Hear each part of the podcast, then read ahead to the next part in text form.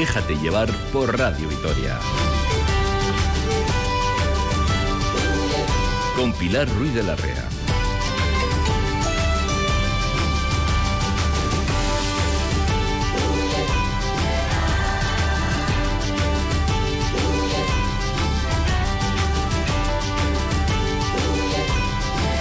Egunon Gasteiz, Egunon Araba, sábado 11 de noviembre. Hoy se conmemora el Día de las Librerías, una jornada en la que se busca impulsar el hábito de la lectura y enriquecer la cultura.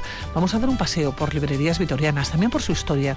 ¿Cómo ha cambiado la imagen de la ciudad en cuanto a santuarios de la lectura se refiere o en los pueblos alaveses? ¿Podemos comprar un libro? Así comenzamos este programa que les acompaña hasta la una de la tarde. Antes, la semana en imágenes.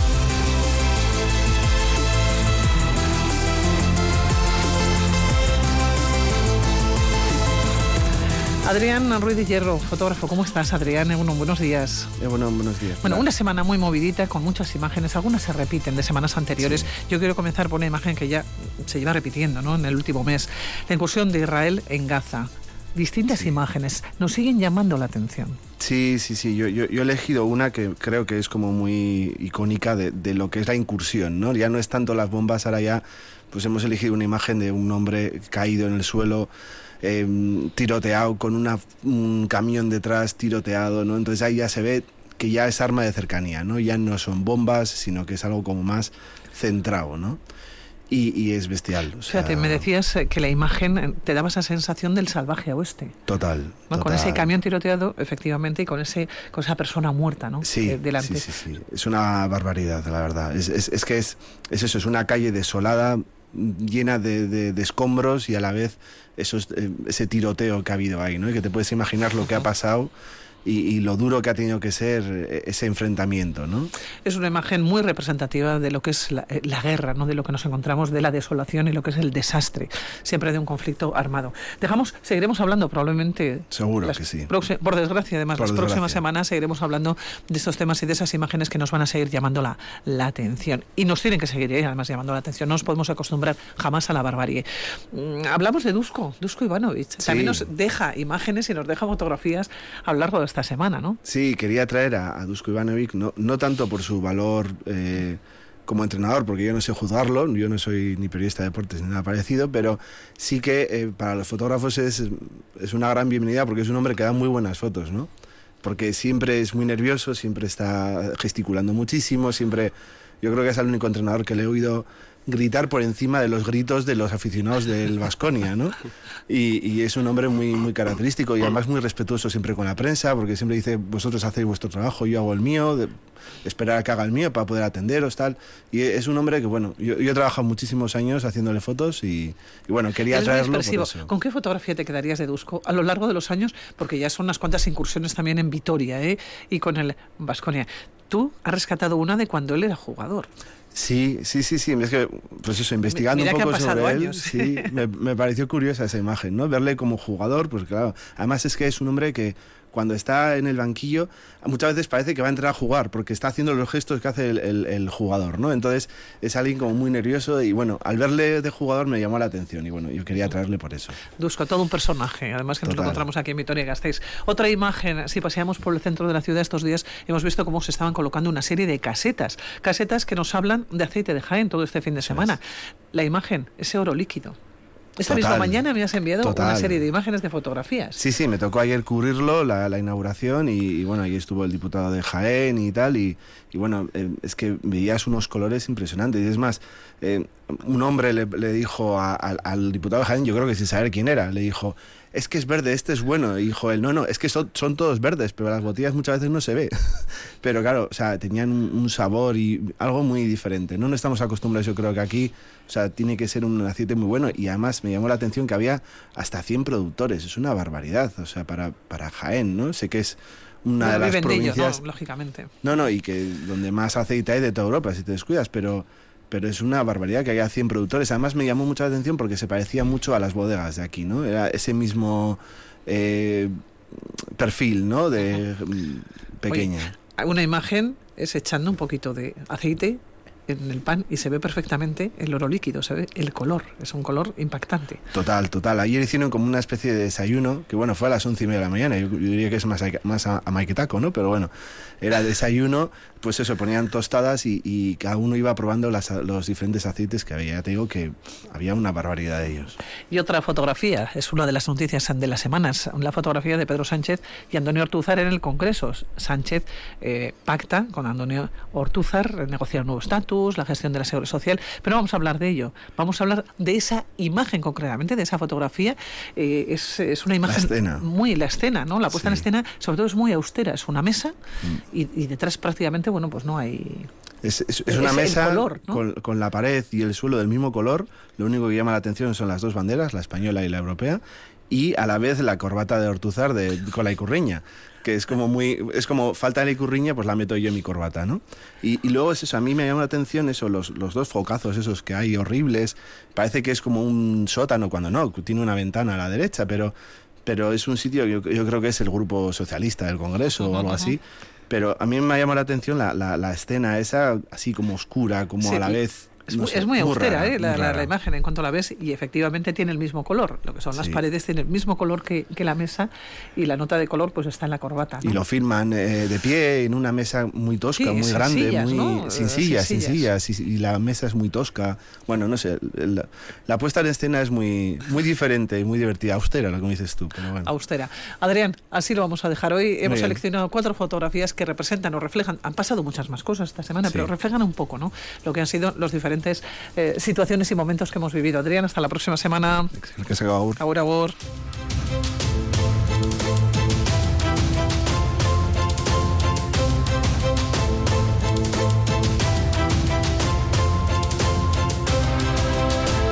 Comenzamos hablándoles del Día de las Librerías, 11 de noviembre, una fecha que busca volver a impulsar el hábito de la lectura y a las librerías como un centro en el cual promover y enriquecer la cultura.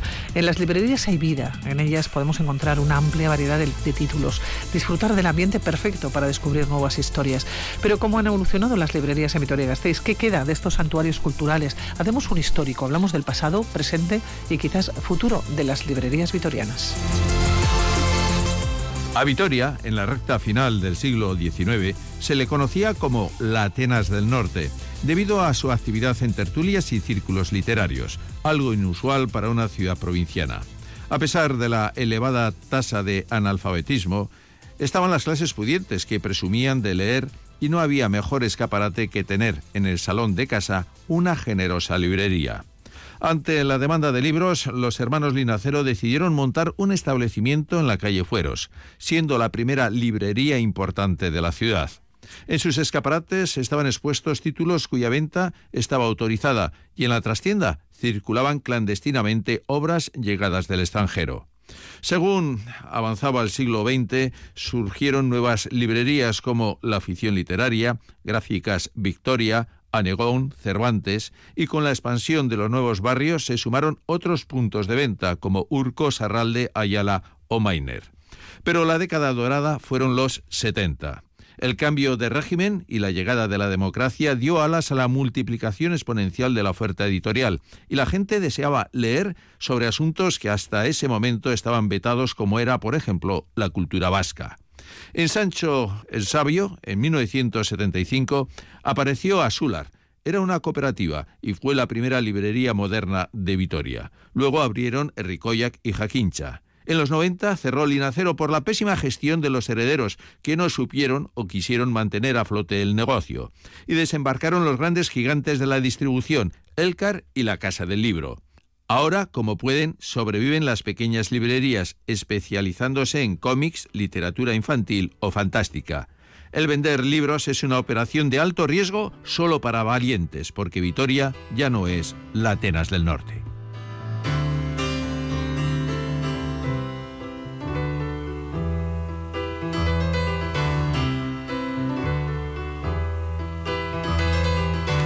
Y muchas personas que ahora nos escuchan recordarán en la esquina de la calle Fueros con Independencia en los años 70 cómo nos saludaba una de las librerías más carismáticas de la ciudad de Linacero. El negocio lo había establecido Jerónimo Linacero a finales del siglo XIX. Tuvo dos emplazamientos anteriores, en un piso de la Cuchi y después en el número 7 de la calle Independencia. Y allá entró a trabajar con 16 años nuestro primer invitado, Isidro Bustamante. ¿Cómo estás, Isidro? ¿Qué tal? Muy, Muy buenas, Egunon. Egunon. Oye, Muy ¿cuán- bien. ¿cuántos recuerdos ahora? ¿no? Te estaba mirando y, y sí, estabas, sí, estabas Es- pensando, ¿sí? Sí, sí. Para mí el, el trabajar en Linacero fue, no sé, fue más que un trabajo. Eh, empecé con 16 años, empecé de aprendiz y la verdad que pasé por todos los puestos. ¿eh? Fui aprendiendo desde recadista, almacenero, dependiente, administrativo, hacía las devoluciones, me encargué luego de los pedidos de libro de texto. Bueno, pasé por todos los puestos y así fui aprendiendo lo que era el negocio. ¿Cómo era la Vitoria de entonces en cuanto a librerías? ¿eh? muy diferente a la de hoy día. No había, no había tanta competencia. Eh, luego, pues eh, lo que es el, el libro digital, eh, lo que eran las grandes superficies, todo eso pues ha, acabado por, por, por ir matando a las librerías. Eh, eran en Vitoria solo había dos tres librerías importantes ¿eh? en las cuales pues bueno se movía Ujú. todo el tráfico de libros y toda la gente pues iba a esas librerías ¿eh? Linacero se convirtió en toda una institución, era más que una librería, por ella pasaban cientos y cientos de alaveses a buscar libros, pasaban a buscar los libros de texto, a encargar libros. Fue probablemente la librería, en- Sí, en, en sí. mayúsculas de los años 70 de Vitoria. Sí, en aquellos tiempos eh, el referente era Librería Linacero. Eh, la mayoría de la gente venía pues a eso, a comprar porque teníamos o había un stock muy importante y entonces encontrabas eh, pues los libros que querían. Y además, si no estaban en ese momento, en, en unos días eh, encontraban el libro que tú necesitabas. O sea, que daban un servicio muy personalizado, muy cercano y muy familiar. Entonces, eh, fue captando a los clientes de esa manera. Perfil del usuario, entonces, de una li- librería. Estaban los escolares, ¿no? Sí. Comprábamos los, los libros de texto allá, desde los propios colegios, ¿no? Centros Sí, escolares nos enviaban sí, allá. Eh, pero ¿quién más compraba libros, no? ¿Y qué libros mm, se vendían? eh, Todo tipo de libros. Yo creo que en aquella época, bueno, pues eh, mucho libro vasco, porque eh, empezó Era la apertura, la ¿no? apertura de, de- y, y luego pues eh, literatura en general. eh, eh, había muchas presentaciones de libros. Yo me acuerdo que venía JJ Benítez eh, cuando empezó con El caballo de Troya. eh, el primer libro que sacó, nosotros en Linacero pues eh, hicimos allí la, la presentación de, de esa saga de libros y era otra otra forma de ver y de y de y, y de comprar los libros era más cercana más familiar no sé era diferente hoy día pues se ha convertido en, en un negocio y, y bueno la atención deja mucho que desear Ujú. ¿Quién no recuerda aquel pasadizo que había atrás que unía los dos Sí. linaceros, ¿no? En la calle. Le- unía lo nuevo con lo, con lo antiguo. ¿eh? Entonces, eh, la tienda de, de libros de texto estaba en la parte antigua y había un pasadizo muy estrecho que salías a un pequeño patio que luego daba con, el, con la tienda eh, vieja de, de los libros de texto. Oye, ¿cuántos años en hacer? Unos cuantos, ¿eh? Pues estuve 21 años en Linacero. 21 años. Y porque ya pues eh, llegó su fin, ¿no? La, la tercera generación pues no quiso continuar con el negocio. No, ellos no eran, no eran libreros y, y era un, un negocio heredado que, que ellos no vivían ni en Vitoria, entonces no lo percibían y no... Era una, era una esquina muy golosa. Sí, sí, sí. Hicieron la obra ellos mismos, se metieron a constructores y yo creo que ahí pues lo hicieron mal, porque mm, en vez de mejorar, lo que hicieron empeorar la situación. Y al cabo de unos años tuvieron que vender toda, en, en trozos, en partes, pero vendieron todo el negocio. Te iba a preguntar aproximadamente cuántas librerías podía haber en la ciudad. Ya me has dicho, había, había dos, tres que eran grandes, que eran importantes, y luego ya pequeñas librerías, ¿no? Sí, Que- que- pequeñas que librerías de nutrían. barrio que, que daban el servicio pues para, para la zona de cada, de cada barrio. ¿no? Eh, lo que pasa que, que eran unos héroes porque mantener una librería pequeña eh, era muy difícil. Y además el libro, que no es un producto que te viene con un precio ya marcado y un descuento ya fijo, en el cual pues eh, no podías ahí eh, y el margen además es muy pequeño en los libros. No, entonces es un un negocio muy difícil de, de- de llevar a cabo. Muchas historias dentro de la librería, presentaciones de libros, mencionabas a JJ Benítez, pero también tertulias, ¿no? Se establecían porque ya era un sitio al que acudir para, para charlar o para hablar de libros, ¿no? Venía mucha gente a las tertulias literarias y en la trastienda, pues allí se juntaban, bueno, pues conversaban, hablaban de, pues, de, historias, de libros. era, era un negocio tan familiar que la gente que venía, cualquiera, ¿eh? no, no, cualquier cliente se le trataba como si fuese un amigo. Y era otro tipo de, de, vida y de, y de negocio, no, no sé, eh, se miraba más por el cliente que por la venta. Sí. Desaparece el inacero, hay que seguir trabajando. Y, bueno, y llegas y montas Arriaga Megadenda entonces en la plaza de San Antón. Sí, iniciamos allí y bueno, vino una empresa de, Donosti, una gran empresa que tenía una cadena de librerías y me ofreció el, montar un negocio aquí en Vitoria. Y entonces empezamos en la Plaza San Antón con una papelería técnica y, e informática, porque mm, cogimos el boom de, aquella época del inicio de los ordenadores. Y la verdad que el primer año fue un, gran éxito. Funcionó muy bien. Funcionó de maravilla. Pero claro, mi idea era, era la librería. Entonces, pues lo que hicimos es eh, mirar un poco qué locales había en el centro de Vitoria para poder eh, montar la librería.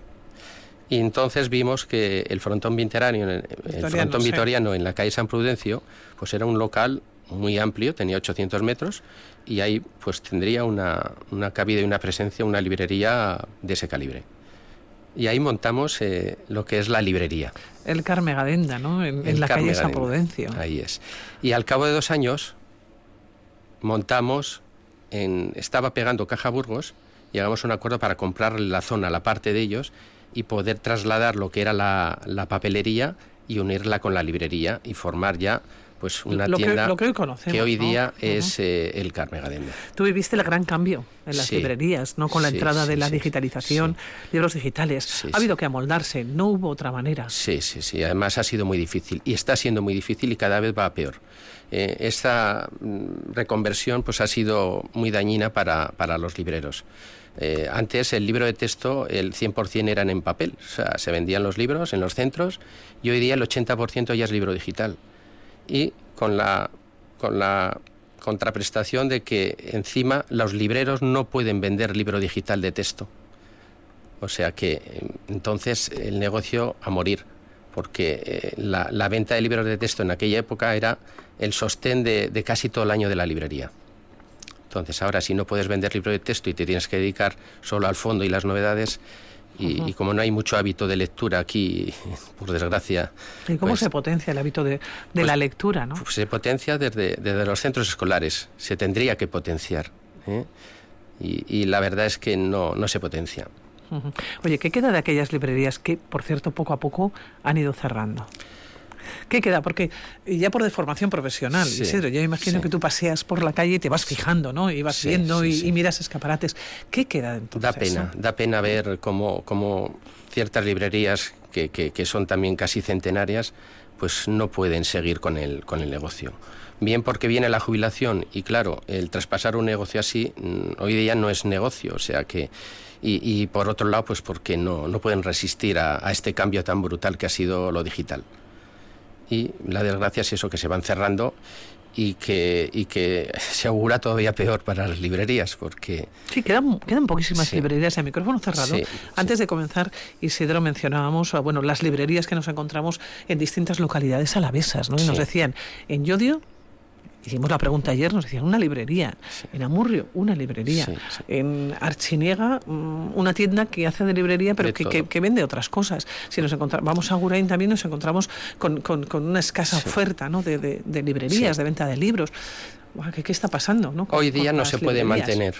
Hoy día no se puede mantener una librería. O te asocias a un grupo de compra, o bien diversificas el producto, o te especializas en, alguna rama del, libro. Porque si no. Tienes una librería multiusos. Quiero decir que no solamente venda libros, sino que además. es que las librerías pequeñas tienen que diversificar ese producto, porque si no, del libro no se puede vivir hoy día. ¿eh? Tienes que vender papelería, tienes que vender regalo, tienes que vender prensa y hasta golosinas, si, si, si, me, si me apuras. Entonces tienen que diversificar para poder mantener, porque del libro hoy no se puede vivir. ¿A qué momento retrocederías? ¿A los aquellos años 70?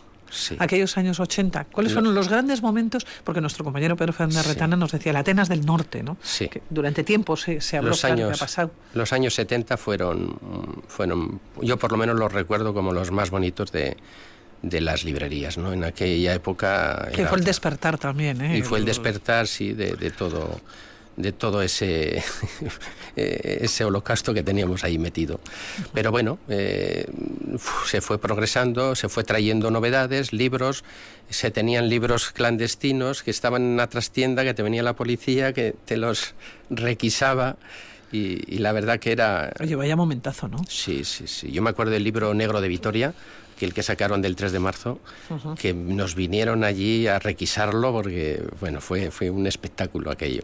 Claro, son las anécdotas después de tantos años dedicados al mundo del libro. Vamos a saludar unos minutitos porque sabemos que tiene mucho lío y además es que nos, nos gusta, nos encanta que tenga lío una librería casi octogenaria en el corazón de Vitoria. Se fundó en 1947. Nuestro siguiente invitado, bueno, pues eh, se hizo cargo años más tarde, en 1982, y desde entonces ha mantenido la esencia de este oficio conservando lo mejor del pasado sin renegar del presente. Estos eran los titulares que nos encontrábamos cuando hablábamos de Anegón. Gonzalo Villate, ¿cómo estás? Muy buenas, ¿eh? buenos días, ¿qué tal? Hola, ¿qué hay? Buenos días. Bueno, Gonzalo, que nos decía nuestro compañero Yolmi, nuestro técnico, nos decía que está muy liado. Digo, me encanta que esté muy liado, Gonzalo, que tengas la tienda llena. que de eso se trata, ¿no? Pues sí, la verdad es que sí. ¿Sabes qué pasa? Que estamos con los, los bonos y el bono de Enda y la verdad es que se está, se está notando y entonces, pues, pues con eso andamos. Gonzalo, ¿por qué decidiste continuar con el oficio de librero? Bueno, pues al principio muchas veces no se sabe por qué, ¿no? Simplemente pues porque la vida te lleva por ahí. Tampoco tenía muchas opciones. Empecé, me gustó, empecé poco a poco y bueno, acabamos acabamos aquí. La verdad es que no hay una razón así especial, por decirlo de alguna manera. ¿Y qué ha cambiado en todos estos años? ¿Qué queda de aquellas librerías? Eh, tú te hiciste cargo en 1982. ¿Qué queda de las librerías de los años 80? Pues la verdad es que poco, poco queda, porque ha cambiado sobre todo eh, que nos hemos igualado mucho con, con las grandes en el tema del servicio, todo el tema de la digitalización, todo el tema del poder encargar libros, traerlos, ahora tenemos acceso pues igual que un grande y sobre todo lo que ha cambiado también y para mal es eh, el comercio electrónico no esa disposición de pues pues de servicios muy inmediatos de un catálogo inmenso que en, tienda no se puede tener y, sobre todo la costumbre de la gente que se ha acostumbrado mucho a eso y no no piensa que, que no conoce que, que le podemos dar casi esos servicios tan rápido como como se los da cualquier cualquier eh, sitio electrónico, por decirlo así. Claro, yo, Gonzalo, ¿dónde se ha quedado aquella sensación de entrar a una librería y de hablar con la librera o con el librero y preguntarle, o que te aconseje, o que te diga, o que te, hable? Se está perdiendo, sí, se está perdiendo, la verdad, se está perdiendo, sí. La verdad es que cada vez se nos pide menos consejo porque la gente consulta antes en, eh, consulta antes eh, en la web, eh, viene viene más a tiro hecho y viene un poco también por referencias. Yo creo que muchas veces eso se nota mucho, ¿no? Que te das cuenta que, te piden cosas que luego dices, pues esto que me ha pedido, la verdad es que es complicadete. Y... Sí. Eh, Gonzalo, eh, perdona, no, no, estamos en riguroso directo, lo saben los oyentes. Estaba, con un y, y, tú estás atendiendo a Negón, hay que, hay que tener en cuenta, ¿no? Sí. Pues eso, ya no me acuerdo ni qué te estaba diciendo. No, eh, eh, la diferencia de cómo de cómo ha cambiado, ¿no? La manera de trabajar. Sí, que ahora, ahora, se, ahora se viene mucho más a, tiro hecho y bueno, eh, por una parte es bueno porque el, cliente sabe perfectamente lo que quiere y eso que, que duda cabe de que es bueno, pero hace falta menos eh, el consejo. Y ya te digo yo creo que a veces una pues, pues ves lo, lo más vendido ves lo más tal pero que no se adecua exactamente a ti. Yo no sé hay, libros que dices juegos pues, esto que he comprado es realmente complicadete pero bueno como vienen con el con eso pero bueno eh, todavía también queda un poco de todo y tampoco nos vamos a quejar tanto. Oye, ¿cuántas librerías aproximadamente hay en la ciudad? Tres forman parte de la Asociación de Libreros. Tenemos que decir que ahora mismo Negón es la librería más antigua que hay en, Vitoria y tú eres el presidente de la Asociación de Libreros. Pero, Gonzalo, ¿cuántas librerías forman parte ya ahora mismo de la asociación? De la asociación lo que has dicho tú, tres. Eh, lo que hay más fuera, lo que pasa es que muchas veces también es, es difícil definir eh, concepto librería. ¿Qué es librería? Todo el que vende libros, un porcentaje, un, yo qué sé, por ejemplo, un kiosco que tiene libros pero tiene pocos. Entonces, en ese aspecto eh, no es fácil, no es fácil calibrar exactamente cuántas hay. Yo supongo que eh, librerías propiamente dichas, pues como ocho, así, pero luego espacios con bastante más libros, pues, pues hay más. Eh, la verdad es que estamos ah, recientemente creo que ha abierto una, pero todavía no nos ha dicho nada la asociación, entonces tampoco sabemos demasiado. pero eso, eh, dados de alta solo, solo tres.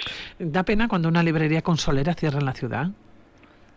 Hombre, sí, claro. Es lo primero porque nos conocemos todos eh, lo segundo, porque cuando las barbas del vecino veas pelar... Pon las tuyas a remojar, ¿no? Pon las tuyas a remojar, ¿no? Nadie cierra por gusto.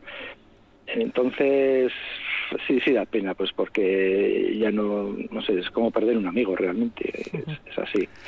Y, bueno, pero bueno, son los tiempos, ya te digo, últimamente he abierto alguna, las últimas que abrieron, pues como Maramara y algunas así, estos libros van bien, ya llevan un montón de años, entonces bueno, no creo que sea momento especialmente complicado. Esta misma semana, ¿eh? además, se ha abierto una librería en un barrio de la ciudad. Isidro, ¿da pena cuando una librería consolera cierra la ciudad? Sí, da mucha pena. Ah, no sé por qué no me coge el Porque es una parte, una parte de, del comercio que tenemos en Vitoria, que además, eh, si son centenarios, pues fíjate, todavía mucho más dolor, ¿no?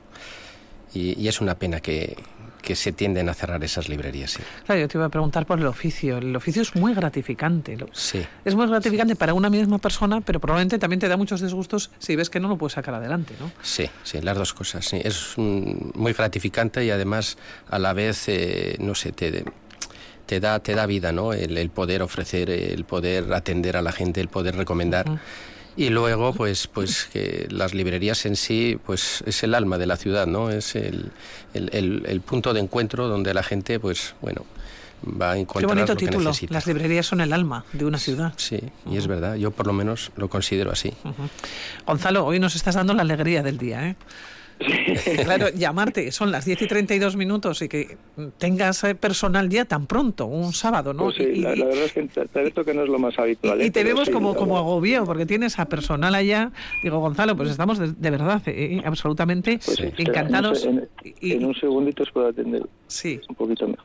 Nada, Gonzalo, que nos vamos a despedir. Que lo primero es lo primero, lo primero, desde luego, ahora mismo, ¿no? Está en la librería, en atender bien a tus clientes. Que muchísimas gracias por atender nuestra llamada, que nos has dado una alegría, Gonzalo. Gonzalo, de verdad, ¿eh? Que te vaya muy bien. Seguimos hablando otro día. Cuídate. Muchas gracias. Gracias. Agur, agur. Y nos decía Gonzalo lo que son las cosas, ¿no? Hablando un poquito del declive, ¿no? De, lo que puedan ser las librerías y sin embargo en este caso eh, a través de, los bonodendas ¿no? que se ha puesto en marcha esta semana que hay esas ayudas y el bonodenda ayuda mucho a, que el cliente pues bueno eh, se acerque a la librería y, y, gaste en la librería porque yo también aconsejo a la gente que a la hora de comprar un libro que en todos los sitios el mismo precio, o sea, no, no hay diferencia de precio en ninguna librería ni en ningún eh, almacén. Entonces, que vayan a las librerías de Vitoria, que entren a las librerías y que compren esas librerías, porque es el sustento de la librería, si no, nos vamos a quedar con las calles vacías y sin comercio. Y esa es la realidad de hoy día. Ahora mismo decíamos eh, con los bonos, con los euskobonos, no solamente nos sirven para comprarnos unas botas, también nos sirven para todo, para poder acceder a, cultura, en este caso, para poder acceder a un buen libro. Y solo lo puedes intercambiar ahí. Quiero decirte que no vale el decir, bueno, es que voy a pedir a Amazon, eh, no. Tienes que ir al comercio vitoriano, a gastártelo ahí en ese comercio para ayudar al comercio. ¿eh? Y entonces, pues que la gente piense que, pues que, el, centro de Vitoria también se está quedando vacío porque las tiendas no pueden resistir, van cerrando. Eh, con tantas tecnologías, tantas tiendas virtuales, pues cada vez nos vamos eh, acogiendo más a ese sistema de compra y las librerías de calle pues tienden a, desaparecer. Pues hoy 11 de noviembre se conmemora este Día de las Librerías. Queríamos hablar del pasado, del presente, quizás del futuro de las librerías vitorianas. El futuro lo teníamos con, con Gonzalo. Yo creo que hoy estaba contento. Le hemos dado suerte, ¿eh? Sí, además eh, eh, yo creo que gracias al bono Denda pues está ayudando a, que se vayan las librerías y se vayan a comprar esos libros. O sea que eh, es una alegría. Eh, bienvenido sea. Eh, Isidro, que nos vamos a despedir, Isidro Bustamante, librero de Pro durante tantos años, toda la vida dedicada al mundo de los libros. 44 años. Ay, es nada. Me he dedicado a, este Jubilado ya, ¿no? Jubilado hace dos años ya, sí. Otra vida. Y con mucha pena. mucha pena. Yo hubiera continuado, sí, sí, sí. Pero me llegó el momento y bueno, ahora no me arrepiento, ¿eh? ahora que, me ha me ha sentado y ha cogido pero a mí me costó mucho mucho el, el, dejar la actividad no y además que yo era muy absorbente o sea a mí me gustaba mi trabajo.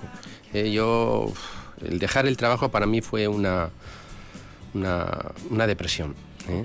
y ahora pues estoy contento porque tengo otras otras vías y, bueno y estoy y seguro que sigues leyendo mucho. Sí también sí. Ahora estoy leyendo un libro La Biblia escarlata de un amigo de Oscar de los Reyes que es un librazo ¿eh? y además le han fichado Random House que es una de las grandes eh, eh, empresas, de, editoriales y, y, estoy muy contento porque yo le he ayudado mucho y al final ha salido ha salido escritor y y además que es un gran libro, o sea que... Bueno, pues Isidro Bustamante, te llamaremos más veces, ¿eh? que ha sido un placer comenzar la mañana contigo. Pues sí, ¿eh? yo igual, agradecido. Cuídate mucho. Muy bien, muchas gracias. Gracias, buenos días. Suri.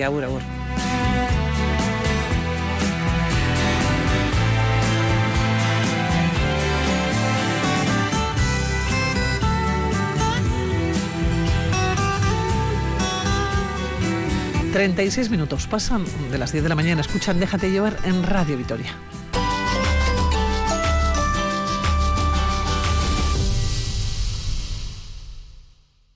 Comprar en el comercio o establecimiento de servicios local tiene beneficios. Ya está en marcha la campaña Euskadi Bonodenda. 10 euros de descuento por cada 30 de compra solicitando tu bono Euskadi Bonodenda al realizar el pago. Entra en euskadibonodenda.eus e infórmate de los establecimientos adheridos. Euskadi Bonodenda. Un bono 10. Un beneficio común. Turismo, comercio y consumo de gobierno vasco. Euskadi. Bien común. Cine A3, Cine A3, Cine A3, Cine A3. ¿Has oído bien? Vuelve al cine por 3 euros. Ven a Cines Gorbella hasta el 30 de noviembre y recibirás un cupón para volver por tan solo 3 euros. Cupones canjeables desde el 1 de diciembre hasta el 28 de febrero. El cambio climático está alterando todo y los riesgos en el sector agrario cada vez son más impredecibles. Temporales, sequías, pedrisco, heladas. Necesitas un seguro para cubrir tus cosechas de cereal o viña. Un seguro agrario que te dé tranquilidad. Ven al Sindicato Agrario Haga y contrata tu seguro financiado por la entidad estatal de seguros agrarios en ESA. Ministerio de Agricultura, Pesca y Alimentación. Somos profesionales del sector. Llama al 945 260 533. Sexta Gala de Montes Solidarios Caminando hacia la Inclusión. Jornada de deporte adaptado y montaña. El día 18 de noviembre a las 5 de la tarde tienes una cita en el Palacio Europa. Ponencias, vídeos, monólogos. Una tarde para disfrutar de la compañía y las experiencias. Entrada libre hasta completar aforo. El sábado 18 de noviembre a las 5 de la tarde en el Palacio Europa, Sexta Gala Montes Solidarios. Organiza Asociación Montes Solidarios. Patrocina Departamento de Turismo, Diputación Foral de Álava. Llega la Black Week a Hyundai Autolasa. Si estabas esperando a final de año para comprar tu nuevo coche al mejor precio, es el momento. Liquidamos 21 coches en stock con hasta 11.970 euros de descuento. Estrena tu nuevo Hyundai a un precio irrepetible. Acércate a Autolasa, concesionario Hyundai en Alto de Armentia 3 y reserva tu coche antes del 19 de noviembre. Semana nos acercamos a uno de los trabajos incluidos en la sección off local del Festival Internacional de Teatro de Vitoria-Gasteiz, Un peu de melancolie. Felicitamos a R Produccionac por su triunfo en Escenavide, con Presunto, y nos colamos entre función y función del programa de sensibilización contra la violencia de género y el acoso escolar a golpe de palabra. El último apuntador los sábados a medianoche y los domingos a las 10 de la noche en Radio Vitoria.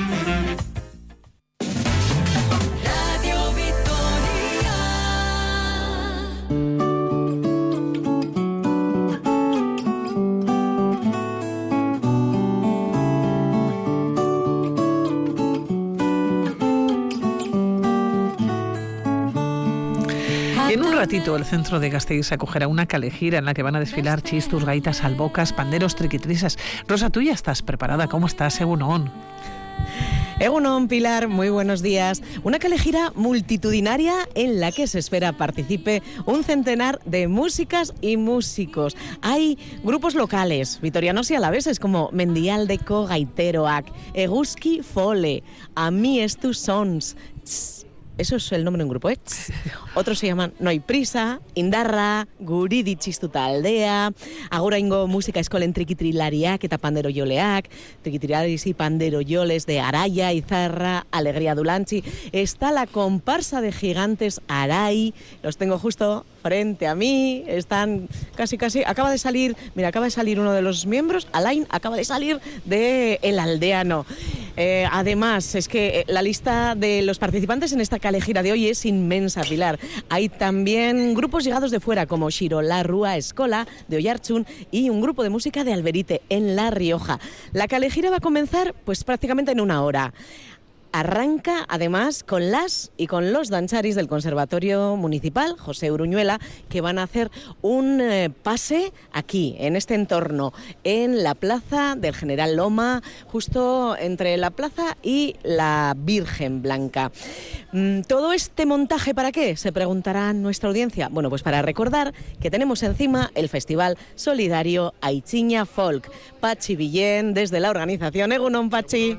¿Qué tal? ¿Cómo estamos? Pues bien, ya a tope. a tope, que te acabo de sacar de, los preparativos. Sí, sí, sí, estamos ya preparando las carpas, todos los flyers, los roll-ups y esperando a los músicos. Bueno, ya los gigantes ya veis que están aquí ya preparados. Efectivamente, llamando la atención ¿eh? del personal, como siempre. Habéis preparado aquí un par de carpas donde vais, imagino, a dar información del festival, y de la esencia del festival. Eso es, ya sabéis que nuestro festival es solidario y tiene dos objetivos, traer la música folk a, Vitoria y Álava y eh, luego eh, ayudar a la investigación de la tasa de la getasia que es una enfermedad rara, afecta en Euskadi creo que a tres personas. Tres personas, sí, los tres en Gasteiz, además y en Álava, y, bueno, pues estamos ahí a tope financiando proyectos de investigación y viendo por dónde va todo, todo el tema este de que, está avanzando mucho de investigación para apoyarlo y para estar muy atentos en cuanto salga algo o intentar enrolarnos en los, en los ensayos. Claro, una de las personas afectadas es John, es tu hijo, ¿qué tal está? Sí, pues está muy bien, luego vendrá un rato, tiene 20 años y con 20 años pues todos nos queremos comer el mundo y él también. Muchas ganas de viajar, muy contento y bueno, pues luego su enfermedad pues va ahí poco a poco, pero él está muy bien de ánimos, que es lo que también nos, importa mucho. Es fundamental los ánimos y la investigación. Lleváis 11 años de trayectoria en este festival. ¿Cuánto se ha apoyado a esa investigación? Imagino que además habrá otras vías de financiación, Pachi. Eh, sí, pero la verdad que hasta ahora el, festival ha sido la principal vía de investigación, de, o sea, de, para recaudar fondos para la investigación y estos últimos años también están saliendo otras actividades en la asociación porque han aparecido familias nuevas y también se está apoyando desde maratones, etcétera, otros eventos que se organizan. Y eh, pues justamente estamos a punto de firmar un par de convenios con, con dos equipos investigadores por valor de 300.000 euros. Eh, para apoyar dos proyectos muy interesantes de investigación en, Qué buena noticia. en Barcelona. Uno en Barcelona, otro en Oslo. Bueno, a ver si damos con las claves. Mientras tanto, vosotros no paráis. Hoy se plantea un día, hemos dicho, un centenar de músicas y músicos llenando las calles de Gasteiz. ¿Cuál es el recorrido? ¿Vais a ir juntos en tropel? ¿Os vais a dividir? Pues bueno, creo que somos siete, ocho grupos de, música y nos vamos a ir dividiendo pues para que esté todo más extendido y la gente vaya, vaya conociéndonos y nos moveremos pues por el casco viejo, zonas peatonales, en Sánchez, etcétera, un poco por toda la zona centro. Música y repartiendo información de, sobre el festival y sobre la asociación. Eso en cuanto al día de hoy, pero hay que decir que el festival de alguna manera ya ha empezado. Celebrabais un evento el fin de semana pasado, todo lleno absolutamente la catedral. ¿Cuál sería eh, el programa? Mm, claro, no podemos detenernos en, este programa tan extenso, pero si tenemos que dar cuatro pistas, Pachi, ¿qué le decimos a la gente? ¿Qué tal este año hay Chiña Folk?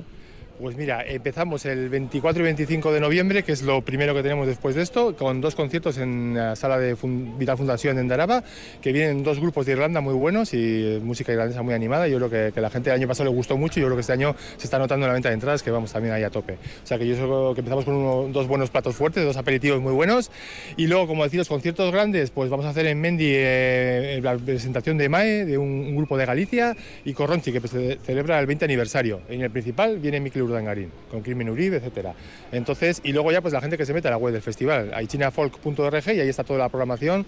Tenemos conciertos para chiquis, eh, hay talleres, hay un montón de cosas. Más de 20 actividades con conciertos y talleres, como dices, para todos los músicos relacionados con la música folk, pero no solo, la música tradicional tiene mucho peso en Aichiña Folk. Sí, a ver, nosotros eh, traemos grupos también música tradicional y música folk, las dos cosas, quiero decir que es un poco, está muy unido yo creo, ¿no? Eh, una mm, sale a partir de la música tradicional, la música folk, entonces creemos que bueno, las dos nos gustan y tampoco nos abrimos a otros tipos de música que puedan estar relacionados también, puede ser rock, o sea que no somos nada cerrados para eso.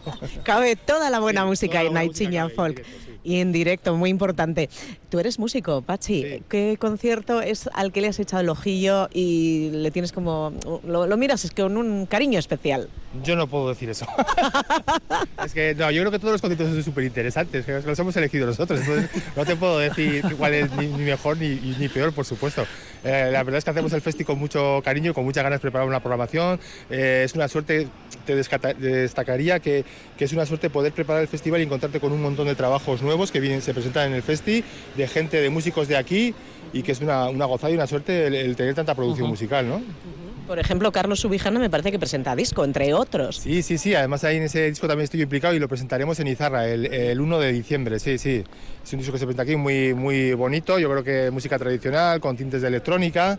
Luego se presenta también Sarrabete el, el, 15 de diciembre, que es otro grupo de aquí, que hay varios componentes de Vitoria tenemos el eh, Corronti también presenta el 20 aniversario. Eh, bueno, la verdad que No quería, no quería, pero algún nombre ya está dando, Patsy. Y además. también presenta disco, o sea, es que vamos. Es que hay mucha amiga en este Aichiña Folk. Por cierto, que es también singular que salís de Gasteiz, vais a Izarra el 1 de diciembre, como decías. Y bueno, por volver al inicio, hoy fiestón en Gasteiz para que no se quede nadie sin conocer esta iniciativa solidaria cargada de música de calidad. Eso es, sí, sí. Hoy arrancamos ya con muchas ganas, la tenemos las calejiras, luego iremos a comer todos juntos y luego sobremesa tocando hasta que el cuerpo aguante. ¿Dónde vais a comer? Al centro asturiano. Tenemos ahí preparada, estamos preparando ya una aluviada allí. Eh, la gente de la familia y nada, está el día completo. El día completo, Pilar, pues ya has visto, aquí eh, prometen diversión y buena música. Qué bien va a caer eh, la aluviada hoy, ¿eh? Sí, la aluviada os va a reconfortar. A las dos y media podéis pasaros por allí, ¿eh? como Muy bien, nos va a reconfortar, pero hay que decir que la calle no hace frío y no llueve. Y nos ha dicho Nuria que a las 12 además escampa. Día perfecto. Sí, yo creo que parece que daban las previsiones que paraba de llover a media, mañana, así que contentos y con ganas de empezar. Es que ricascado. Rosa, despedimos a, Pachi, seguiremos hablando a lo largo de los próximos meses de esta iniciativa solidaria musical en Chiña Folk. Y te dejamos en el centro de la ciudad, pero enseguida volvemos de nuevo contigo para hablar de otro tema de actualidad aquí en Vitoria-Gasteiz y en el resto de Álava. Despedimos así, de momento, Agur, 13 minutos para las 11 de la mañana.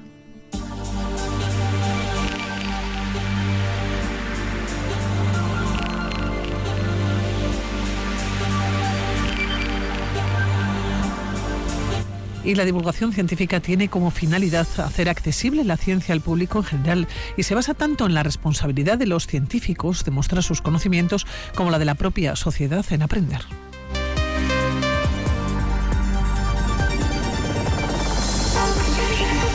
La pregunta es, ¿se ha democratizado la ciencia? ¿Estamos abiertos como público a ello?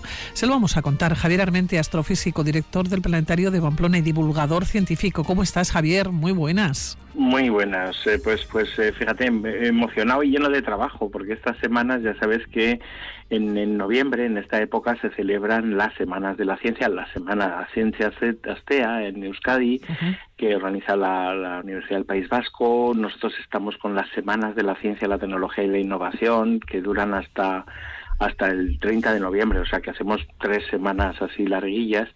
Y, bueno, en muchos sitios, porque esto es una iniciativa que nació de Europa hace, hace unos años y que ya se estandarizó un poco en el Estado eh, a partir del año 2007, que fue ese año que el gobierno eh, de España dijo que era el año de la ciencia, ¿no? Y que fue un poco, eh, un poco trabajo en eso que decías tú, ¿no? De democratizar la ciencia. Es decir, por un lado, de darle un valor que lo tiene, de hecho, en la importancia de nuestra sociedad, pero un reconocimiento, sobre todo exigiendo al, mundo de la investigación que, acerque a la ciudadanía eh, sus conocimientos y sus preocupaciones y a la vez a la ciudadanía para que participe en la, en la toma de decisiones. ¿no? Cada vez más hablamos de, ciencia ciudadana o, de temas, eh, pues fíjate, como el cambio climático, que no solamente tienen que ver con la ciencia, sino que tienen que ver con todos nuestros aspectos de la vida. Claro, yo me pregunto, como estamos inmersos en esta Semana de la Ciencia, se lo estamos contando aquí en la sintonía de Radio Vitoria, si se divulga lo suficiente y si estamos ávidos de aprender. Fíjate, el planetario cumple dentro de, unos días, el día 26 cumple 30 años, ¿no? hace, hace 30 años, en, en, comienzos de los 90, cuando empezaron los, los primeros museos de ciencia, planetarios, cuando, bueno, había gente que ya estábamos haciendo divulgación científica y comunicación en la radio, ¿no creas que, sí. que incluso antes, es cierto que era una, era una, una actividad más residual, ¿no?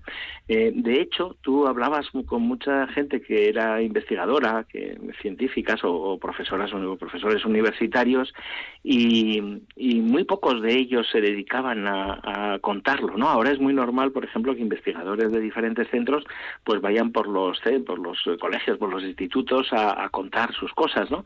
Cada vez más, fíjate cómo se ha incrementado el reconocimiento y la presencia de, la mujer en la ciencia. Hace hace 30 años la ciencia parecía que solo la, la, hablábamos, la hablábamos unos señores, ¿no? Yo era entonces más joven, pero, pero en general eran señores mayores con bata blanca y estas cosas, ¿no?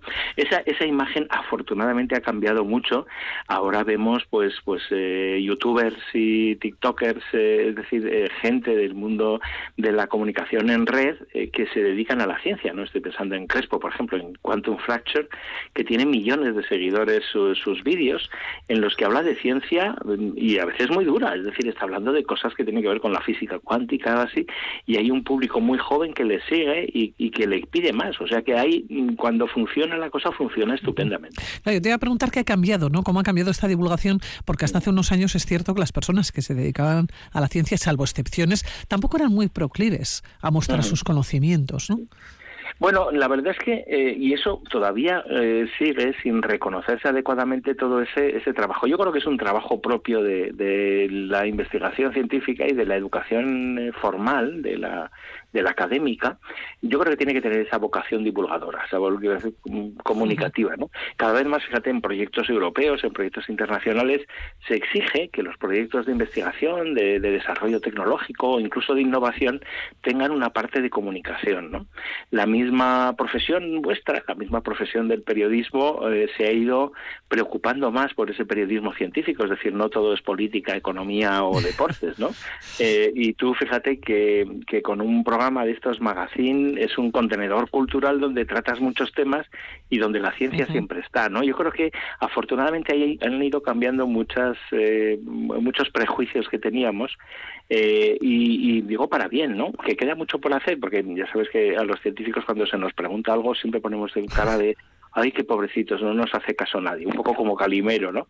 Pero, pero realmente las cosas han cambiado y yo creo que para bien y, la cosa es seguir en este camino, sobre todo apelando, eh, em, fíjate, había un, había un científico que además fue gran divulgador y que creó el Museo de Ciencias de Barcelona, que era Jorge Wagensberg, y, él decía que eh, hay gente que confunde el rigor científico con el rigor mortis, ¿no?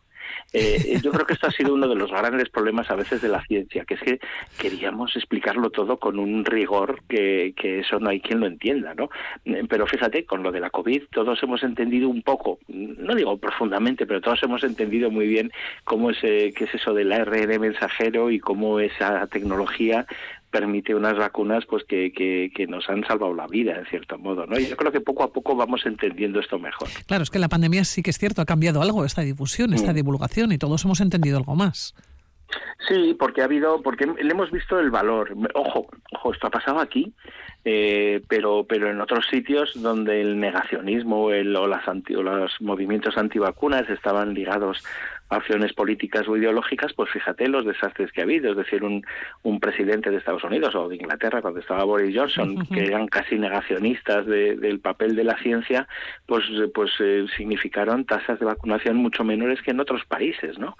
Eh, y esto es un esto es un hecho. O sea, realmente yo creo que el, valor de la ciencia eh, estriba en poder en, poder inducir el cambio social o la mejora, realmente en resolver nuestros problemas. ¿no? lo vemos ahora cuando cuando una parte de la ciencia se significa y está preocupada por la inacción ante ante los problemas del cambio climático, ¿no? y vemos que la ciudadanía, que en general la sociedad eh, eh, está más eh, del, lado de la ciencia que del lado de las políticas que son muy retardistas, ¿no? que tardan en tomar las decisiones que nos pueden asegurar pues que no se caliente tanto el planeta como para que sea catastrófico. Javier, este año ¿Qué es lo que más te ha gustado? Dentro de lo que te has estado encontrando estos días, estamos hablando que estamos inmersos en la Semana de la Ciencia en Astea. ¿Qué es lo que más te ha llamado la atención? No sé si a nivel de nutrición, a nivel de astrofísica, a nivel, no pues sé, de cambio climático. Mira, el, mismo día que hicimos la presentación, por ejemplo, en, Navarra, en la Universidad Pública de Navarra, eh, había un acto que llaman ellos Chef y Ciencia, donde ponen en contacto pues a, Chef, había gente del Basque Culinary Center, había gente, eh, bueno, pues aquí andaba o sea, cocineras y cocineros premiados con, con, estrellas Michelin y así, y a la vez eh, personas del mundo de la agrobiotecnología o, profesores de gastronomía, de, bueno, un, montón de gente, y, al final acabamos ahí todos em, probando especias, por ejemplo, probando cómo eh, una mezcla adecuada de especias puede introducir en un, en un plato más bien soso, por ejemplo, esas verduras que no les gustan a los críos y tal, pues darles un toque, un toque sabroso, ese toque umami, darles un toque un poco electrizante, que es el que da la pimienta de Sichuan. Bueno, y aprendiendo un poco de la ciencia y las cosas. Fíjate, este tipo de cosas, eh, tú dices, porque no hay todo el año. Es decir, si a todos nos gusta hacer un poco de cocinitas y aprender cosas, eh, y cuando te explican además los fundamentos que están detrás, qué es lo que estimula, cómo se estimula un nervio o el otro, o en qué grado lo hace, pues resulta que mm, haces un poco ese efecto que llaman el efecto ajá, ¿no? Dices, ahora lo entiendo, ahora sé por qué me gustaba esto, ¿no? Porque me gustaban las alcochofas con, con, con, almejas y porque no, no se les pone con pollo, por ejemplo, ¿no? Bueno, podemos aprender muchísimo, desde luego, de la ciencia y tenemos como sociedad, tenemos que estar muy abiertos, así como el mundo científico también, ¿no? Es parte de su responsabilidad. Yo creo es, que sí. Es mostrar sus conocimientos de una manera divulgativa y hacer accesible la ciencia en general. Eso es, eh, romper un poco, siempre se ha pintado un poco como si fueran dos montañas, ¿no? que hay en medio un abismo enorme, ¿no? como en, la sociedad y luego el castillo donde está la, la ciencia. ¿no?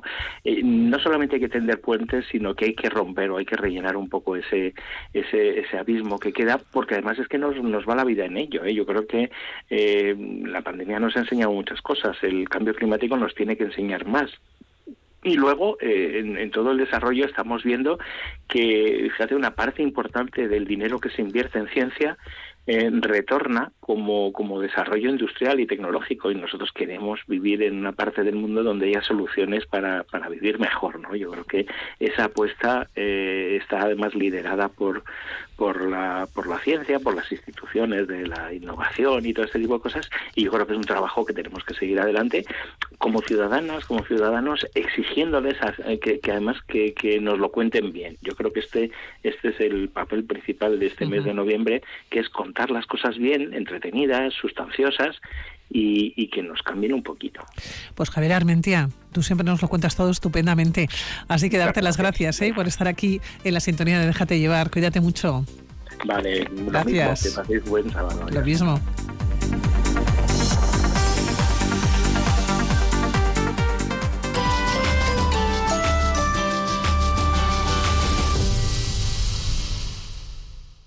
Ya es posible llenar el depósito por menos dinero. En Avenida de los Huetos, frente a Mercedes, Gasolineras Onaindía inaugura la primera low cost atendida, con tienda y autolavado. Onaindía, el mejor precio en combustible de toda Álava.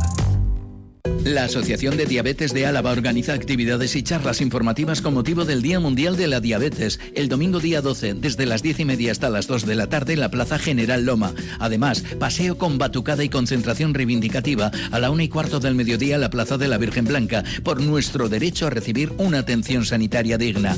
El martes día 14, desde las 17.15, charlas informativas en el Palacio Europa. Entra en adalaba.es y participa. Te esperamos. Organiza Asociación de Diabetes de Álava. Colabora Diputación Foral de Álava. Porque siempre hemos superado obstáculos, porque siempre nos levantamos y porque somos un equipo de puro carácter, pero sobre todo porque os tenemos a vosotros, vasconistas. El próximo miércoles 15 de noviembre a las 8 y media de la tarde, ven a apoyarnos en el partido frente al Fútbol Club Barcelona. Tu butaca te espera. Entradas ya a la venta. De la mano de EITV. Mañana en ETV2 viajamos al norte de Inglaterra para conocer la que muchos consideran la mejor ciudad del Reino Unido.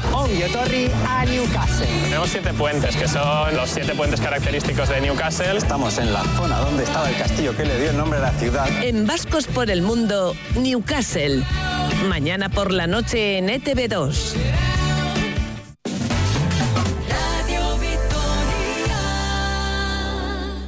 Y nos quedan segundos para las 11 de la mañana, 15 grados en el sur de Gasteiz. Escuchan, déjate llevar en Radio Vitoria con las noticias.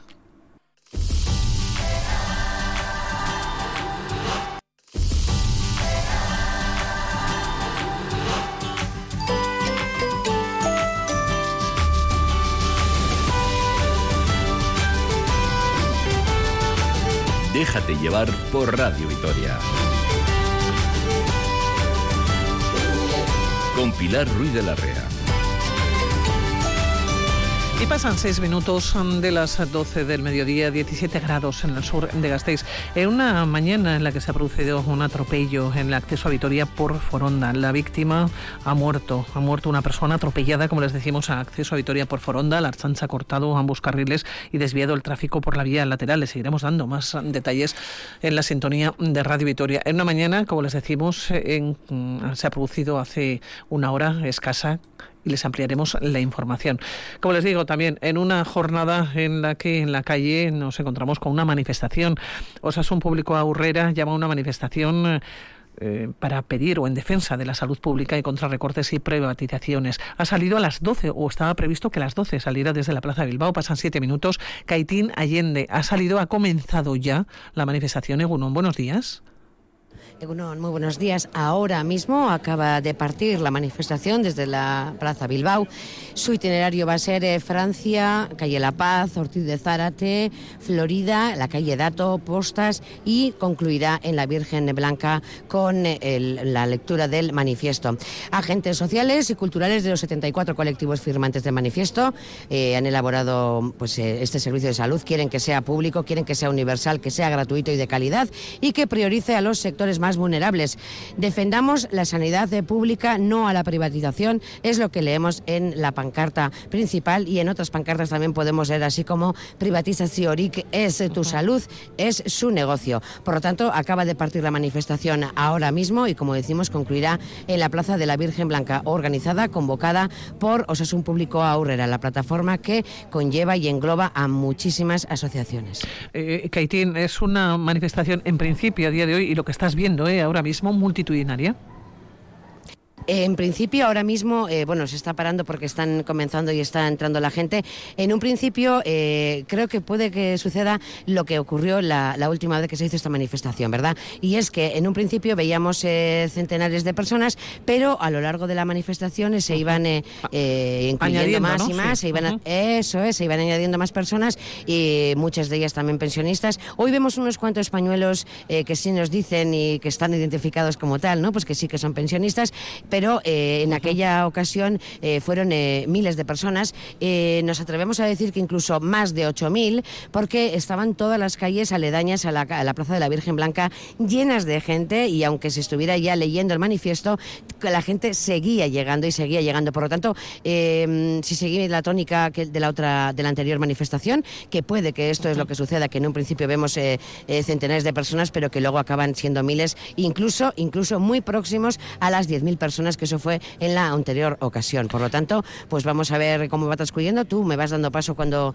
cuando consideres oportuno y te voy contando, pero, pero en un principio, como estamos a la cabeza, a la cabeza ¿no? en la cabecera de, la manifestación, nos impide ver toda la gente que está por detrás, ¿verdad? Pero que sí, que sí se están. Eh, mira, ahora mismo está parada, no, ha arrancado cuando, cuando hemos hecho la conexión, ha parado, ahora volverá a comenzar, pero bueno, que se van a están toda la gente parada en las aceras, por lo tanto, por eso no, no hay mucha gente. Pero una vez de que entren todos en la manifestación, eh, será, será bastante Bueno, se lo vamos contando a lo largo de, de la mañana. Ha comenzado pasadas las 12 del mediodía desde la Plaza de Bilbao. Le recordamos una manifestación convocada por Osasun Público A en defensa de la salud eh, pública, en lo que nos cuentan y contra recortes y privatizaciones. Kaitin, enseguida charlamos contigo. Buenos días. Perfecto, es que recasco, Agur, agur, agur.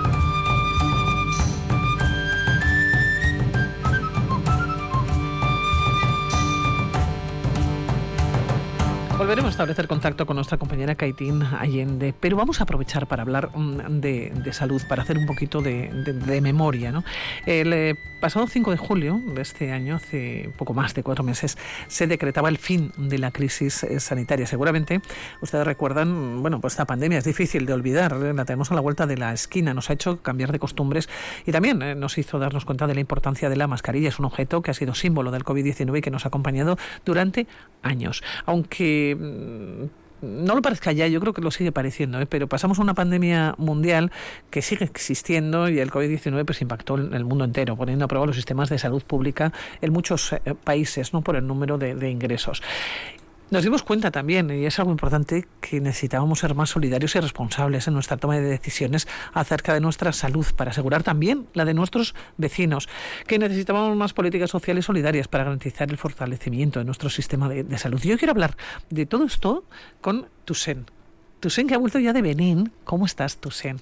¿Qué tal estás, Seguro? Buenos días. Egunon, buenos días. Estoy muy bien, estoy muy bien y pues ah, ya poco a poco retomando con la rutina, pero sí, estoy muy bien.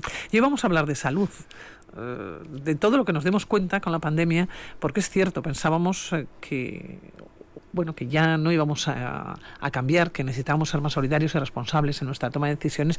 Yo no sé si eso ya se nos olvida.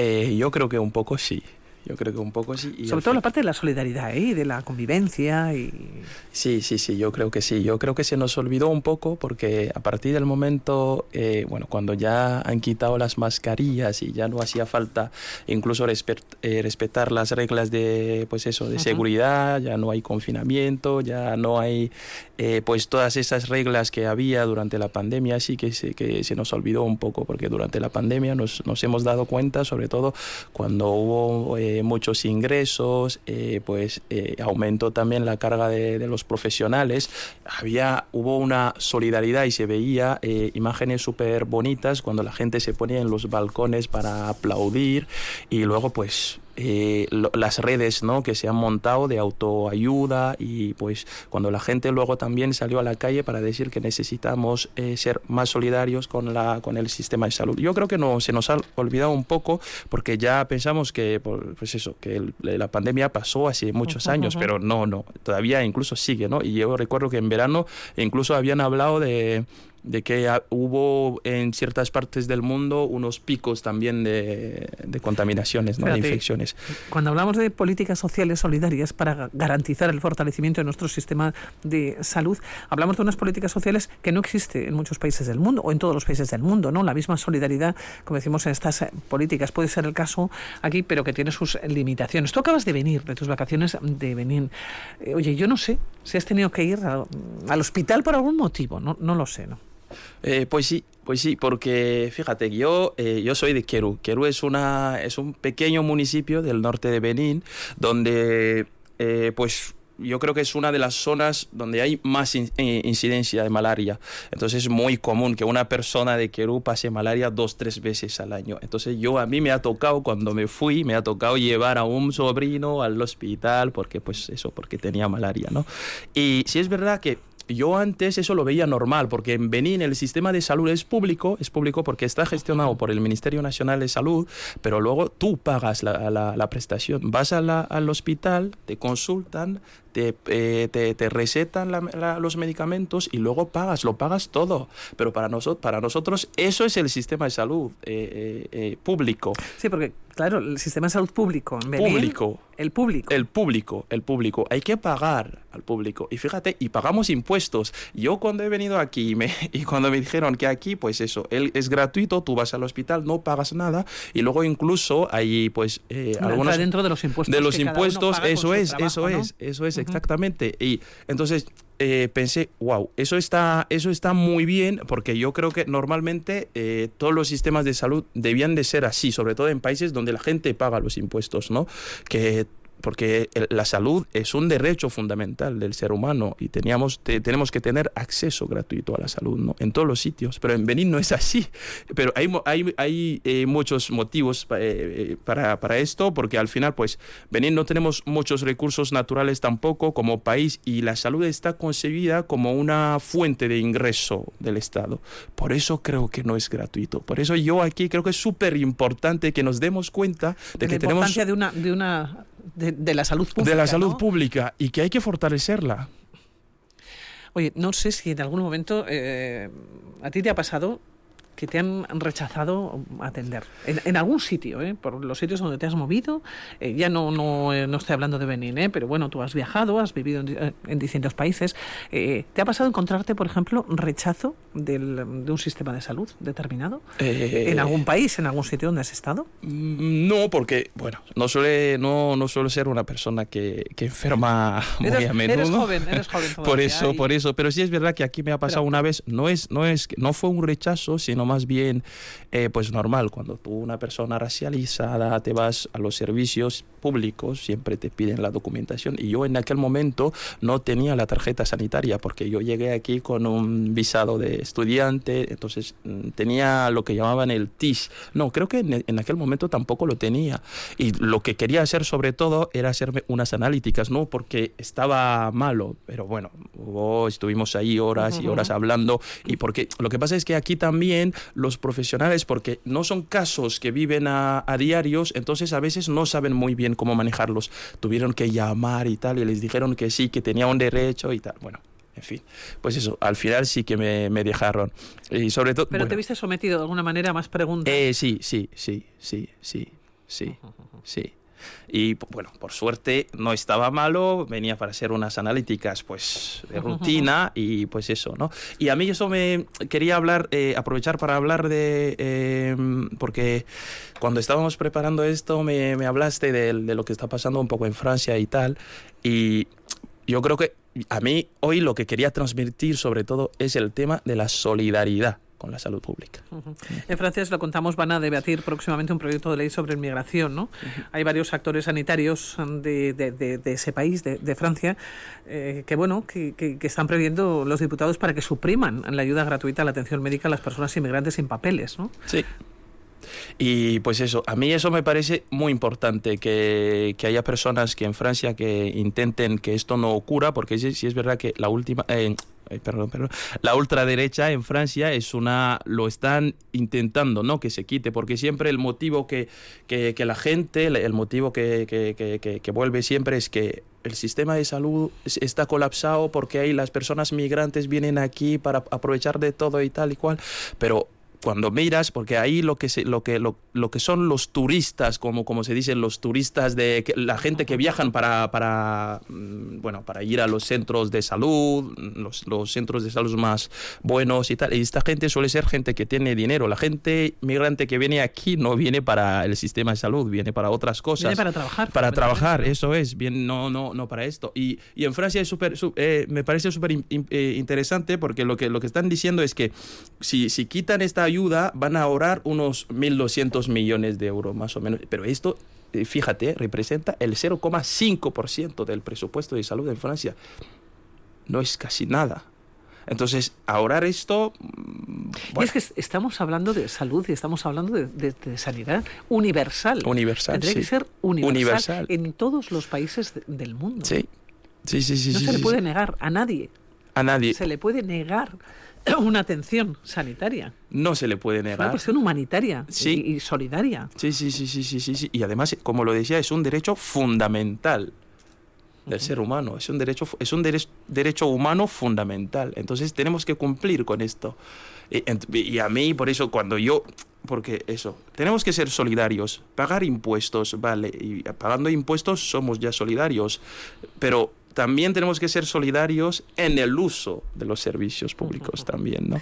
Bueno, pues nos vamos a ir a la calle, eh, si te parece, Tusen, nos vamos a ir con nuestra compañera, con Kaitín. Allen está siguiendo la manifestación de Osasun eh, Público A. Vamos a ver en qué momento se encuentran, alrededor de las 12 y pocos minutos ha salido de la Plaza Bilbao.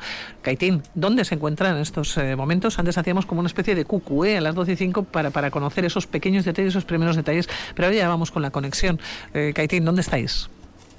Bueno, pues ahora mismo hemos avanzado, no mucho, pero sí en gente se nota que, que sí has añadido mucha gente. ¿Por qué lo digo? Pues porque al igual que en la anterior ocasión, la manifestación eh, hace una pequeña parada en Artium y entonces es ahí cuando todos los pensionistas están a la espera con su pancarta y ahora están esperando a que todos ellos se añadan a, esta manifestación. O sea, es un público aurrera convocado para, para hoy o para Plataforma, que compuesta por eh, muchas asociaciones y la mayoría sindical apoyan esta, esta convocatoria. Y también decíamos al principio de, la conexión que hemos hecho antes, como tú bien mencionabas en este cuco, al principio de la manifestación, cuando salía de la, de la Plaza Bilbao, bueno, pues que la anterior ocasión eh, los pensionistas tomaron en mucha, mucha importancia, es decir, eh, porque son, eh, es un grupo muy amplio, siempre están movilizándose y además ahora mismo cuando pasábamos por allí nos daban pues otro panfleto informativo en el cual no se convocaban a otra a otra manifestación que será el próximo 16 de noviembre, que partirá de aquí, de donde estamos ahora mismo, a partir del, Artium a las 11 de la mañana. Por lo tanto, los pensionistas pues eh, siguen en su lucha para, para pedir estas pensiones, ¿verdad?, de, de 1080. Si te parece, antes de la, de la manifestación, hemos pedido hablar con eh, una persona que ya es miembro de la plataforma Osasun Público Aurrera, y es Amaya. ¿Te parece que escuchemos la, la entrevista, por favor? Kaixo, Egunon Amaya. Egunon. Bueno, ¿qué tal estás? Bueno, esperando que tengamos una muy buena acogida y una manifestación llena porque la causa lo merece. Hablamos de la causa, el lema también lo vamos a recordar porque podemos leer defendamos la sanidad pública, no a la privatización y desde la plataforma proponéis un cambio de modelo y ese cambio de modelo pues que nazca de la participación ciudadana, claro. Sí, y además es que no solo son nuestras palabras. Hace tiempo, en uno de esos maravillosos planes que escriben, que en teoría está muy bien, eh, no se concreta en nada eh, lo de ir haciendo centros de salud participativos, comunitarios, donde la salud sea integral, se aplique desde todas las políticas y vertientes. Eh, se hizo un experimento, recuerdo, aquí en Gasteiz, en Judizmendi, me parece que en algún pueblo de Vizcaya, y no hemos vuelto a saber nada de aquello.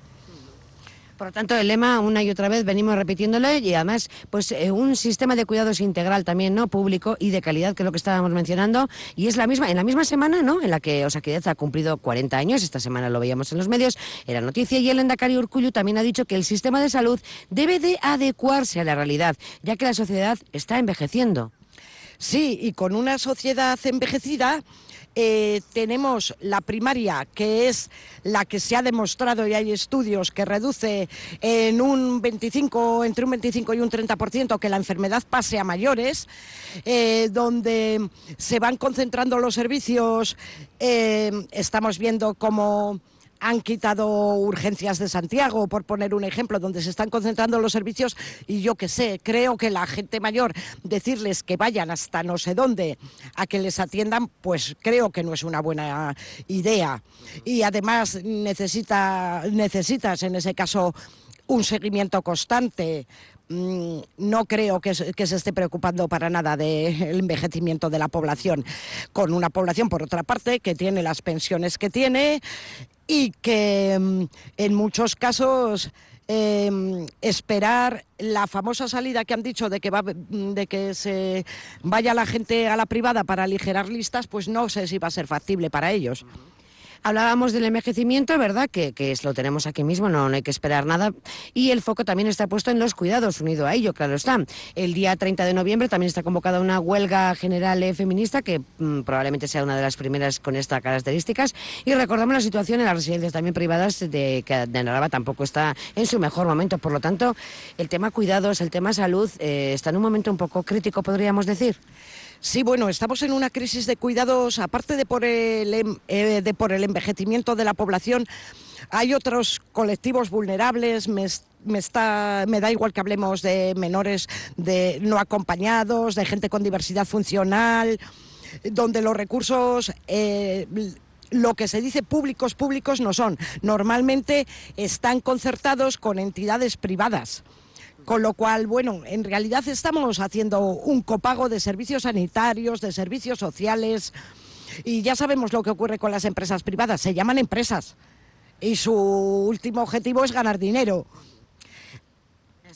La plataforma también dice que es necesaria una refundación ¿no? de la atención primaria como piedra angular del sistema y también leíamos eh, bueno, pues cuánta, cómo la asistencia ya a la atención primaria está increciendo, ¿no? está cada vez va subiendo más y también bueno, pues se pide que se garantice pues, una asistencia universal y de calidad actuando para toda la población proporcionalmente a sus necesidades. Eso están las peticiones de esta manifestación de hoy. Sí, claro. Em, además es que a, veces te comenta algún profesional de la sanidad con quien tienes confianza que dice, a veces te va la gente mm, con un problema y con el seguimiento que dices que le puedes hacer, dices, em, eh, se va a cronificar, si no va a acabar la persona muriendo antes de que se le pueda dar una solución.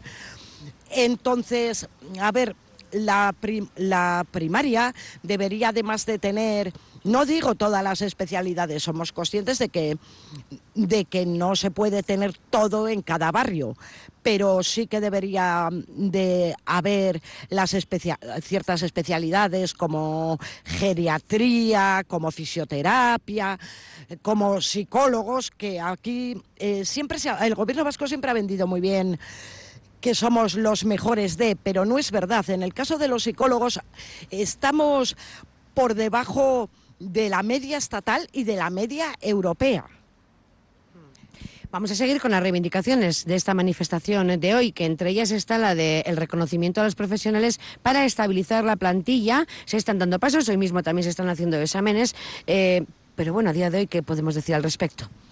Pues que tenemos una plantilla bastante envejecida, donde el número de plazas que se ofertan no garantizan la tasa de reposición de los que van y de los que entran, y siempre hay un déficit crónico que lleva arrastrando de personal. Eso sin contar con que, aunque la ley de estabilización les está obligando a hacer hacer contratos estables y no recurrir a contratar gente en plan peonada, en plan pico de trabajo. Eh, lo que sí que es verdad es que todavía hay todavía hay cerca de, de dos mil y pico puestos que no se están estabilizando. Entonces, y que muchas veces las contrataciones dicen que donde existe la ley existe la trampa. Se camuflan como cosas que no son y mm, entonces mm, nunca acaba de estar cubierto con, con un código de plaza, como tiene que ser esos puestos. Entonces, se pueden quitar y poner sin que constituya ningún problema porque cuando denunciáis la privatización solicitáis la, la publicación, ¿no? que sea público de todos los servicios y además derogar, bueno, unido a ello, claro está, derogar la ley del 1597 que permite la gestión privada, ¿no? Sí, con esa ley se abren las puertas a la, a la gestión privada y es lo que lo que vengo diciendo, hay muchos servicios más de los que la gente cree que están privatizados, semiprivatizados.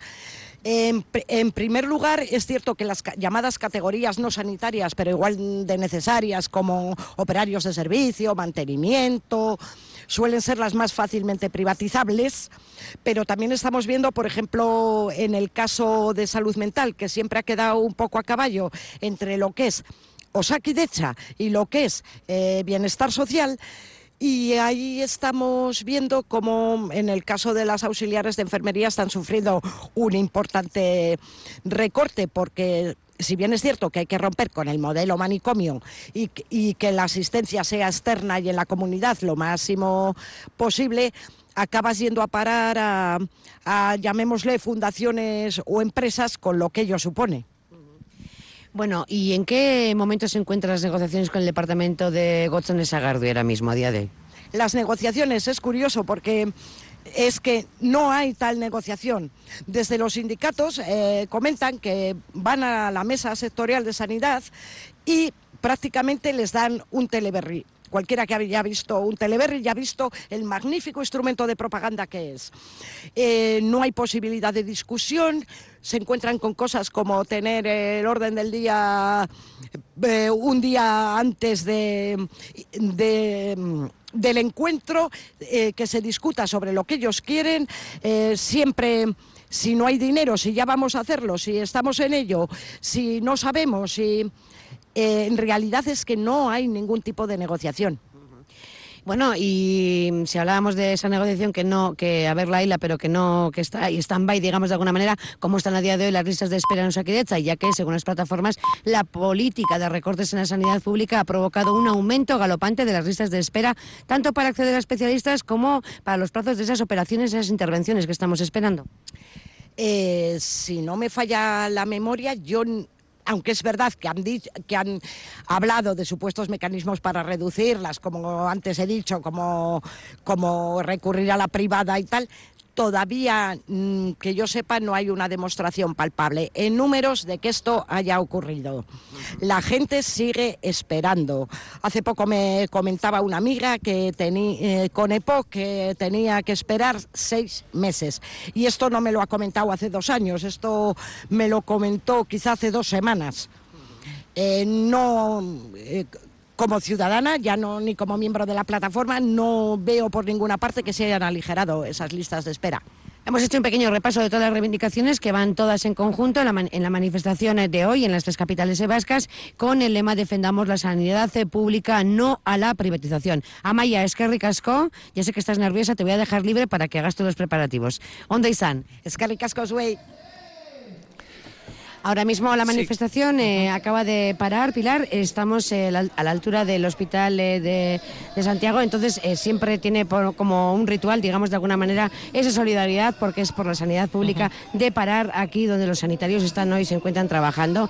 Es una manifestación multitudinaria, podemos decir. No vemos el final de, la cola de la manifestación, por lo tanto, cuando se han juntado, como decíamos al principio de esta entrevista, ¿no? que se añadían todos los pensionistas, se ha notado, se ha notado mucho. Ahora mismo están eh, todos aquí parados. Sí, eso es. Bueno, pues que lo vamos a dejar de momento así. Te dejamos en la calle La Paz, estás eh, en el Hospital eh, Santiago, continúas con la manifestación. Nosotros continuamos aquí en la sintonía de Radio Vitoria, Milla Esquer, eh, Caitín y Rosa Ortiz de Mendibel, que tenemos la información, se lo estamos contando en la sintonía de Radio Vitoria a las 11 menos cuarto, un atropello mortal aquí en, en Vitoria. Efectivamente, nos acaba de confirmar tanto el área de seguridad, el Departamento de Seguridad del, del Ayuntamiento de Gasteiz, como del Gobierno vasco, que ha fallecido la mujer atropellada a esas horas, 11 menos cuarto de la mañana, una mujer de 34 años. El accidente se producía en la N622 a la entrada de Gasteiz. De momento no tenemos más datos de este accidente mortal. Como recordamos, una mujer de 34 años ha fallecido atropellada a la entrada de Gasteiz. La última hora que en la sintonía de Radio Vitoria y Tusen, que estábamos aquí hablando de la sanidad, de la importancia de la, de la sanidad universal, de la importancia que una persona le atiendan. Y así estábamos escuchando a nuestra compañera eh, Caitín y, teníamos más reflexiones, ¿no? Diciendo, claro, es que lo normal sería que independientemente del país en el que nos encontremos, del país, o sea, de, lo que marque nuestro DNI en este caso, si nos ponemos malos que nos atiendan, ¿no? Y eso me decías, en mi país no pasa. No, no pasa. A mí cuando, cuando hablamos de sanidad me gusta mucho em, analizarlo desde un enfoque comparativo que, bueno, tampoco no es el mejor enfoque, pero me gusta mucho porque a veces eh, tengo la sensación de que aquí no sabemos apreciar lo que tenemos, ¿no? Y me gusta mucho hablar de Benín porque el caso es que en Benín es eso, cuando tú no tienes dinero, pues te mueres, eh, te mueres, así, te vas a un hospital público, si no tienes dinero, te mueres. Es así de, sencillo. Y además, lo que te contaba, un funcionario, por ejemplo, que, que paga impuesto, normalmente tiene acceso acceso a, eh, tiene derecho a una cobertura sanitaria, eh, pero lo que pasa es que está tan limitada a unos servicios tan básicos que, y, que al final pues eh, no le da, no le da. Y además, ahora mismo lo que está pasando, y para retomar un poco con el tema de la, de la privatización, les obligan más o menos a contratar seguros privados para así poder, pues eso, tener más un acceso más amplio a, los servicios. Entonces, sí, yo creo que si miramos un poco lo que pasa, o que sea en Benin o en, los Estados Unidos, tenemos que ser conscientes de que aquí tenemos algo que hay que fortalecer algo que hay que eh, ampliar también. Y siempre, evidentemente, eh, con esa solidaridad que hemos mencionado, ¿no? La solidaridad en lo más importante que tenemos, que es nuestra salud. Sí, sí. Sí, exactamente. Por una salud pública, además, y universal. Eh, Tusen, que nos, vamos a marchar, eh, que nos vamos a ir. Quedarte las gracias por venir aquí, como siempre. Eh, los sábados pasan ya 34 minutos de las 12. Que te vaya muy bien. Muchas gracias. Que disfrutes de, la jornada de sábado y de todo el fin de semana. Muchas gracias. Que te vaya muy bien. Ahora.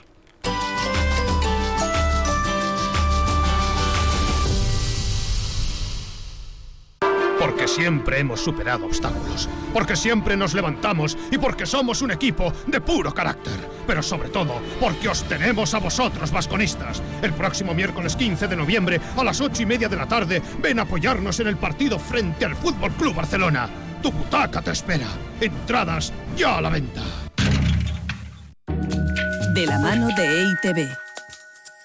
¿Qué hora es? Es la hora de la eficiencia. En Galdacao, Jaione ha ajustado su frigorífico entre 4 y 6 grados y el congelador a menos 18. Es el aparato que más energía consume y con el que más cuidado tiene que tener para no derrochar. Bien hecho, Jaione, utilizando solo la energía que hace falta.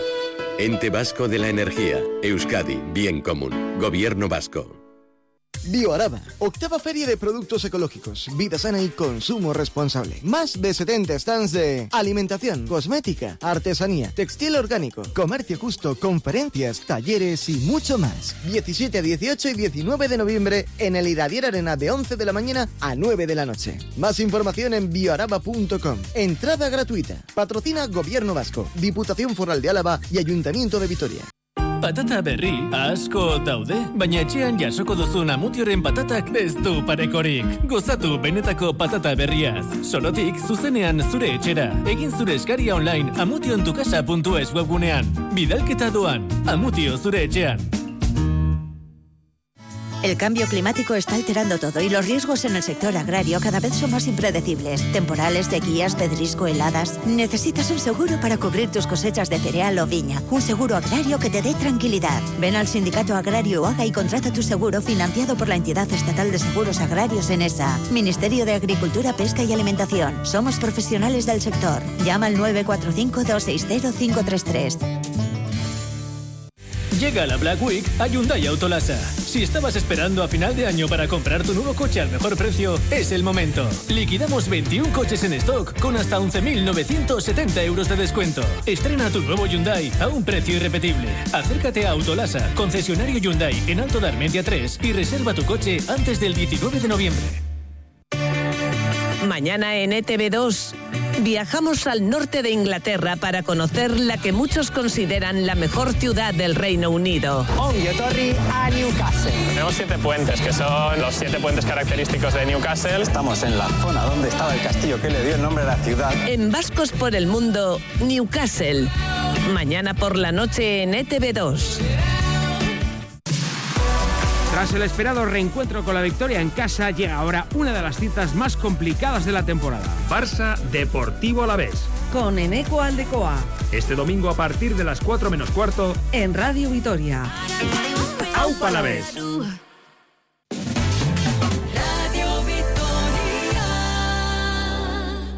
Y el mundo del teatro es toda una aventura. Desde que entramos por la puerta nos sentamos y se levanta el telón, nos encontramos con diferentes historias que nos hacen vivir muchas vidas, ¿no? Enrique Ruido Gordoa, nuestro crítico teatral. ¿Cómo estás, Enrique? Bueno, buenos días. Pues bueno, buenos días y pletórico de, toda la actividad que hay en esta ciudad y territorio. Pero, pero que hay muchísima. Estamos en la edición 48 del Festival Internacional de Teatro. Se lo contábamos, se lo estamos contando en las últimas semanas. Ha sido una semana muy prolífica. Sí, sí, sin lugar a dudas, además intensa, con mucha gente. Eh, la respuesta siempre del público de Vitoria-Gasteiz y de Araba al teatro, pues eh, anuncia que, que, bueno, que volvemos un poco a la, a las temporadas buenas porque eh, últimamente los datos que, que, nos han pasado es que efectivamente todavía, no en nuestro territorio, pero sí en otros, eh, todavía está costando que la gente vuelva, que sienta confianza porque la cultura es segura. Hablamos eh, de cultura y enseguida vamos a hacer un repaso de lo que ha sido la semana, pero me voy a situar en mañana domingo, ¿no? Y es porque el domingo Teatro Principal va unido de la mano con Teatro Paraíso. Vuelve Teatro Paraíso en dos sesiones, mañana y tarde, con una obra con Cucharteán, una historia llena de humor en un año precisamente en el que la compañía cumple 45 años. Teatro Paraíso, toda una institución en Vitoria, Enrique. Toda una institución, no solamente en Vitoria, en Araba, eh, tiene Premio Nacional de Teatro, en Europa, ha viajado por medio mundo y celebra 45 años y eso siempre es pronto, ¿eh? es mm, eh, bueno es, es, que es una, una delicia el poder eh, tener compañías eh, eventos festivales etcétera que vayan cumpliendo años y más años y que cuando desaparezca una generación otra retome eso y siga adelante. Tomás Fernández Alonso actor uno de los almas mater de esta compañía. Cómo estás Tomás según buenos días Buenos días, pues aquí ya en Capilla, que decíamos, ¿no? En Capilla porque mañana toca ya el estreno y estamos preparando todo. Yo ahora estoy aquí en un camerino del Teatro Principal, pues eh, esperando vuestra llamada y para charlar un poco con vosotros. Oye, ¿cómo escucharte, Anne? Porque hablamos de una historia llena de humor, ¿no? En un año además en el que cumplís 45 años. Pero ¿cómo es? Bueno, a ver, pues eh, es la historia de Cuchartean son, como decíamos un poco en la, un poco la definición del espectáculo, son una, dos, tres, multitud de cajas llenas de ingenio y asombros, ¿no? Es un canto a la imaginación, una apología del diviértete con tus propios medios y es la revisión de un espectáculo que nosotros hicimos hace ya la revisión de 36 años, ¿no? Seguramente nuestro querido Enrique, Enrique se acuerda. perfectamente. Ha, visto el espectáculo cuando éramos nada unos pipiolos que todavía no sabíamos casi ni por dónde nos daba el aire, ¿no? Y sí, ese espectáculo lo estrenamos aquí. Después hicimos una, una gira muy fuerte por, en aquellos momentos.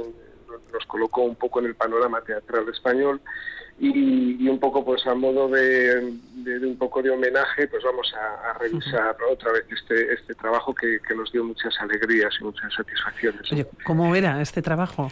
Entre cajas, escucharte a... Yo lo recuerdo sencillamente eh, porque estuve con mi hijo, con Jonaris, eh, ayer lo hablábamos precisamente y se acordaba, eh, pero que lo vimos en un pase que, que hicieron un poco, pues o para, lo que se suele hacer siempre normalmente entre la gente amiga, para ver un poco que puedas tener toda la confianza de decirle las dudas y se acordaba perfectamente, y yo no me acordaba del nombre de uno de los personajes, eh, Bartolomeus y Comino, y Comino, ¿no? o sea, pues se acordaba de, eso y decía, no, no, sí, ya lo vi. Y luego, eh, con otras eh, personas, en la campaña de, de teatro, del acercamiento, sobre todo de la labor que siempre ha hecho Paraíso, para conseguir el público de hoy y fijar el público de mañana, pues realmente este fue uno de los montajes que dejaron un sabor tremendo. Oye, sí, Tomás, las aventuras de Bartolomeus y Comino que han emocionado a más de una generación mm, desde hace 36 años, ¿no? Lo que, lo que decías. yo creo que hoy en el patio de butacas estarán muchos de aquellos niños que vieron el espectáculo, ¿sabes? Y que hoy seguramente vengan con, su, con sus descendientes, ¿no? Seguramente. Porque eh, es un espectáculo que sí, que dejó huella y que es un espectáculo que otra vez pues eh, nos recuerda que, que podemos jugar con cosas que tenemos que nos encontramos en casa en, cualquier en cualquier lugar y con nuestra imaginación podemos recrear universos y, fantasías, ingenios y divertirnos. ¿no? yo creo que está muy bien traído el revisar ahora eh, este espectáculo entre cajas que en su momento se llamó Kikiri Caja, porque en, un momento en el que eh, todo lo digital está muy presente en nuestras vidas, yo creo que necesitamos recordar que, que el ser humano es analógico, que no se trata de denostar todo lo que la, tecnología digital nos ofrece y nos propone, que es maravilloso porque es un campo de con unas herramientas que nos van a hacer desarrollarnos como como, como, personas, ¿no? Sí. Como personas, sí, pero que eh, lo analógico es lo que nos da inspiración, lo que nos nutre y, como humanos somos analógicos y gracias a ese ser analógico hemos llegado donde estamos entonces conviene que no perdamos esa esa, esa virtud, ¿no? Y hay además un par de detalles muy importantes. Eh, la, traducción al euskera la ha hecho nuestro multipremiado Pachi Zubizarreta. Y la música es de Paco Ibáñez Iribarría, un músico, un compositor eh, que ha colaborado además con vosotros que tiene todo, un descendiente que es uno de los eh, violinistas de la orquesta de Euskadi y que es un gran músico, una gran persona y un gran amigo. Sí, sí, sí, hemos, hemos eh, tenemos, la verdad es que siempre nos gusta eh, que, la gente del territorio, Enrique hablaba antes de fijar los artistas ¿no? en el territorio porque son los que nos enriquecen como, como sociedad, ¿no? Entonces, que participen esta gente ah, en, una producción teatral eh, provenientes de otras disciplinas, ¿no? Eso enriquece la propuesta, ¿no? Y la verdad es que, pues para nosotros es una es fantástico, ¿no? Porque claro, todo todo su toda su profesionalidad, todo su universo está también, interviene en el espectáculo y enriquece la propuesta, ¿no? Fíjate, cuando decías eh, que somos analógicos y que no somos eh, digitales, eh, me venía a la cabeza cuántas veces, cuando vemos ¿no? a nuestros niños y, niñas con, pues, con un montón probablemente de juguetes, el último grito, y les das una caja de zapatos y se, y se lo pasan estupendamente. Más, Enrique. Sí, sí, no, no, no. tenemos que recordar un poco con una caja, es decir, que igual tenemos que recuperar un poco esa gran caja, como bien decías, ¿no? en la que vivir grandes aventuras. ¿eh? No, y además en, en, el escenario yo creo que eh, nuestros peques y nuestros mayores también vamos a reflexionar porque los elementos que tenemos a mano pueden ser elementos que nos hagan eh, cuidar esa fantasía que nos hace falta, que no nos lo den todo hecho, que la inteligencia artificial eh, no nos eh, pueda absolutamente siempre. Bueno, Tomás, pues que tenemos una cita mañana con vosotros. Yo voy a decir a los oyentes que tengo entradas para regalar. El 656-787180, que se pongan en contacto para la sesión de, mañana. Tomás, que todo vaya bien, que te dejamos a tu aire. Hay doble sesión. Hay doble sesión en euskera y en castellano. Sí, porque fíjate que la primera vez que hicimos este trabajo solo la versión en, castellano. Y en esta ocasión, además, lo que decía Enrique, que Pachi Zubizarreta, que es una persona fantástica y un, un literato estupendísimo, pues es el que hace la, versión de este espectáculo, con lo cual hay muchos puntos de interés para venir a pasar un rato agradable al Teatro Principal de Victoria. Pues Tomás eh, Fernández Alonso, que Millasker por estar con nosotros. Larga vida al teatro, larga vida al Teatro Paraíso. Que te vaya muy bien, Tomás. Vale, muchísimas gracias. Mañana nos vemos. Mañana nos vemos, sí, Enrique. Agur, agur, agur, Bueno, pues esta es una de las grandes apuestas para este fin de semana. Tenemos más, pero yo no quiero dejar pasar una obra que tú tenías mucho interés en ver. Era La Isla del Aire, el pasado jueves 9 de noviembre. Eh, una obra protagonizada, y tú decías, por Nuria Esper. Sí. Una de las grandes de la escena. Eh, sin lugar a dudas, eh, pero bueno, me dio esa sensación eh, no completa, la estaba esperando con mucho interés y, voy a decir por qué. Eh, claro, parte de una novela, la novela La isla del aire de Alejandro Palomas. Entonces, cuando los escritores hacen a la vez la adaptación en cierto modo para el teatro, pero no son hombres del teatro, eh, a mí me dejó absolutamente eh, un poco frío. ¿Por qué? El montaje, lo, que es la estética, las actrices, eh, las proyecciones sobre las propias rocas de la, de la, de la isla o de la, o de la, o de la playa, hay dos momentos, era muy cuidada la iluminación, etcétera, pero el texto eh, adolecía de demasiados cortes, demasiados oscuros, demasiadas cortinillas, que se dicen también incluso en, cinematografía, ¿no? que se van fundiendo y eso le quitaba un poco de trascendencia. Era eh, demasiado visto, eh, sabíamos un poco el... Previsible, quizás. Sí, eso es. Entonces, a mí me faltó un poco la emoción, a pesar, insisto, que las actrices Bueno, mm, yo por ejemplo, pues soy un admirador de Vicky Peña, que es una de las mejores actrices para mí que hay en este país. Eh, Nuria Asper estaba en su en su línea, pues haciendo además, pues eso de esa abuela, de esa matriarca dura eh, y cómo había ido consiguiendo hacer desgraciadas incluso a sus hijas y a sus nietas, pero ay, me dejó ese saborcillo un poco amargo. Pues vamos a seguir además eh, con más eh, teatro, pero esta vez nos salimos del teatro principal porque nos vamos a ir, eh, Rosa a la sala Mostrenca a la sala Mostrenca. Nos vamos a ir a la sala Mostrenca porque en unas horitas se estrena allí un montaje, una producción de la compañía La Besa Les Bobé, Bobé, formada por Josune Vélez de Mendizábal, colaboradora además de esta casa, Ane Guevara y Jasón Guerra. Te puedes imaginar, Pilar, que a, pocas, a pocas horas eh, faltando para el estreno, pues eh, toca ensayo general. Vamos a colarnos, ya te digo. Barkatu, bar, barkatu, ez dut molestatu nahi, baina esan didate hemen hildako badagoela. Es que se huele, ¿eh? Sí, está debajo de la alfombra. Vale, alguien ha matado a alguien. Aquí hay un muerto, la verdad. Sí. Ane Guevara, Josune Vélez de Mendizábal, Jasón Guerra. ¿Qué tal? ¿Cómo estamos? Bien, aquí Estamos en el ensayo, que nos queda poquito ya. Opa, Caixo. Vivos y coleando, me alegro, ¿eh? Me alegro. Porque... no es el director, de momento. me alegro porque hablamos de una comedia absurda en la que hay una víctima y en la que las dos detectives, las dos investigadoras, sois mujeres. Qué raro, ¿no?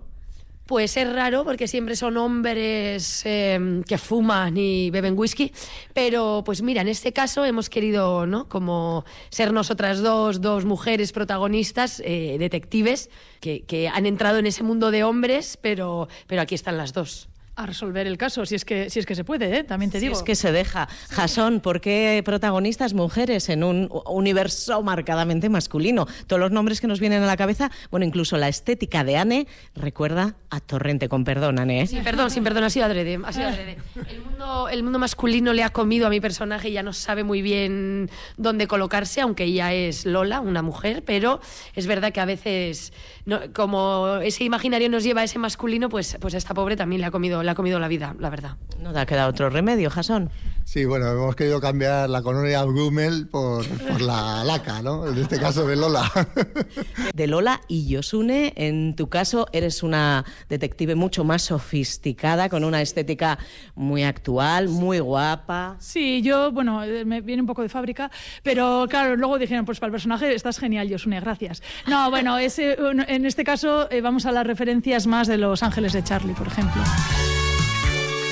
Bueno, es que de hecho esta música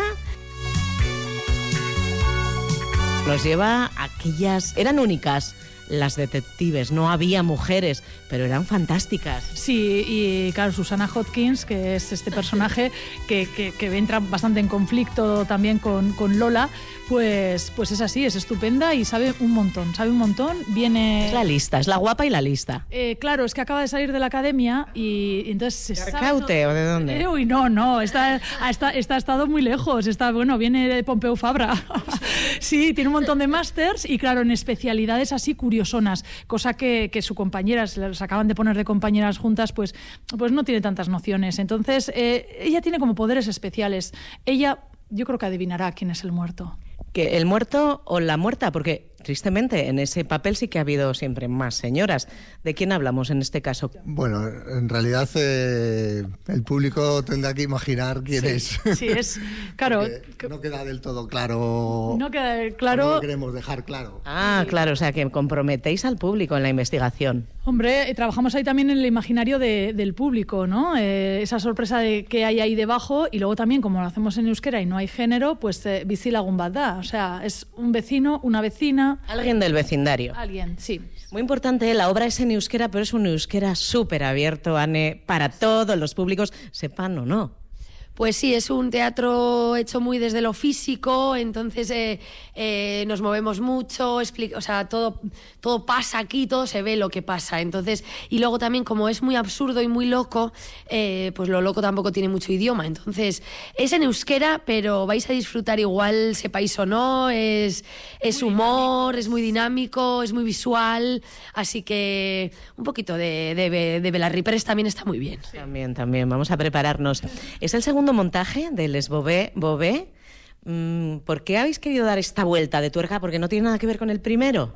Nada que ver. El primero eran dos hermanas, eh, bueno, pues que ahí andaban también con sus conflictos de amor-odio y era quizás a nivel de, escenografía bastante más eh, sutil, más minimal y, que quizás eh, pues solo veías a dos personas jugar en escena y, te tenías que hacer también esa historia. En este caso buscábamos algo donde atraer al público y un thriller siempre llama muchísimo la atención y, al final es, es, lo que decía Anne, también eh, el idioma casi como que lo puedes obviar porque ya en el, en el contexto mm, ya te atrapa te está dando muchas pistas. Sí, sí. Entonces queríamos tirar un poco por ahí, siguiendo siempre con nuestra identidad, que es el trabajo físico, el absurdo y bueno, en nuestro caso que trabajamos en Euskera y trabajamos muy bien. No sé si el señor director tiene que decir algo, que calla o está.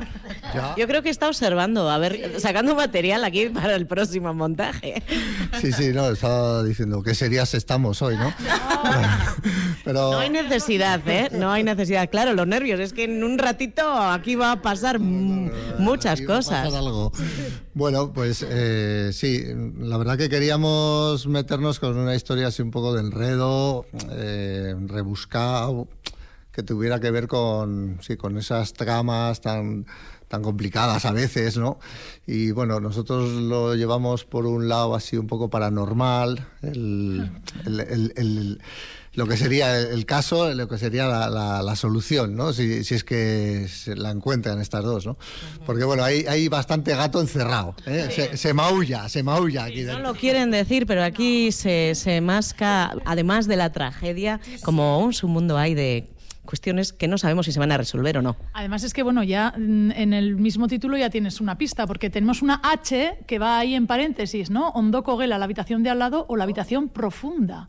Ajá, es una habitación en la que pasan cosas. y van a pasar, y van a pasar Rosa, muchas cosas en este montaje. Hondo Coguela, le recordamos, es esta tarde en la sala Mostrenca. Mucho teatro, Enrique. Esto es una maravilla. Así que a disfrutar. Todavía incluso disfrutamos el otro día de, la obra de Federico García, pero la dejaremos para otro momento. Dejaremos para otro momento. Recuerden que también hoy en el Teatro Félix Petite nos encontramos con otra obra, La vida sueño. Y nos tenemos que marchar, Enrique. Hasta la próxima semana. Seguimos hablando de teatro y despedimos el programa. Pero, este, pero déjate llevar. Vuelve mañana a partir de las 9. Recuerden, Enrique. Agur, agur.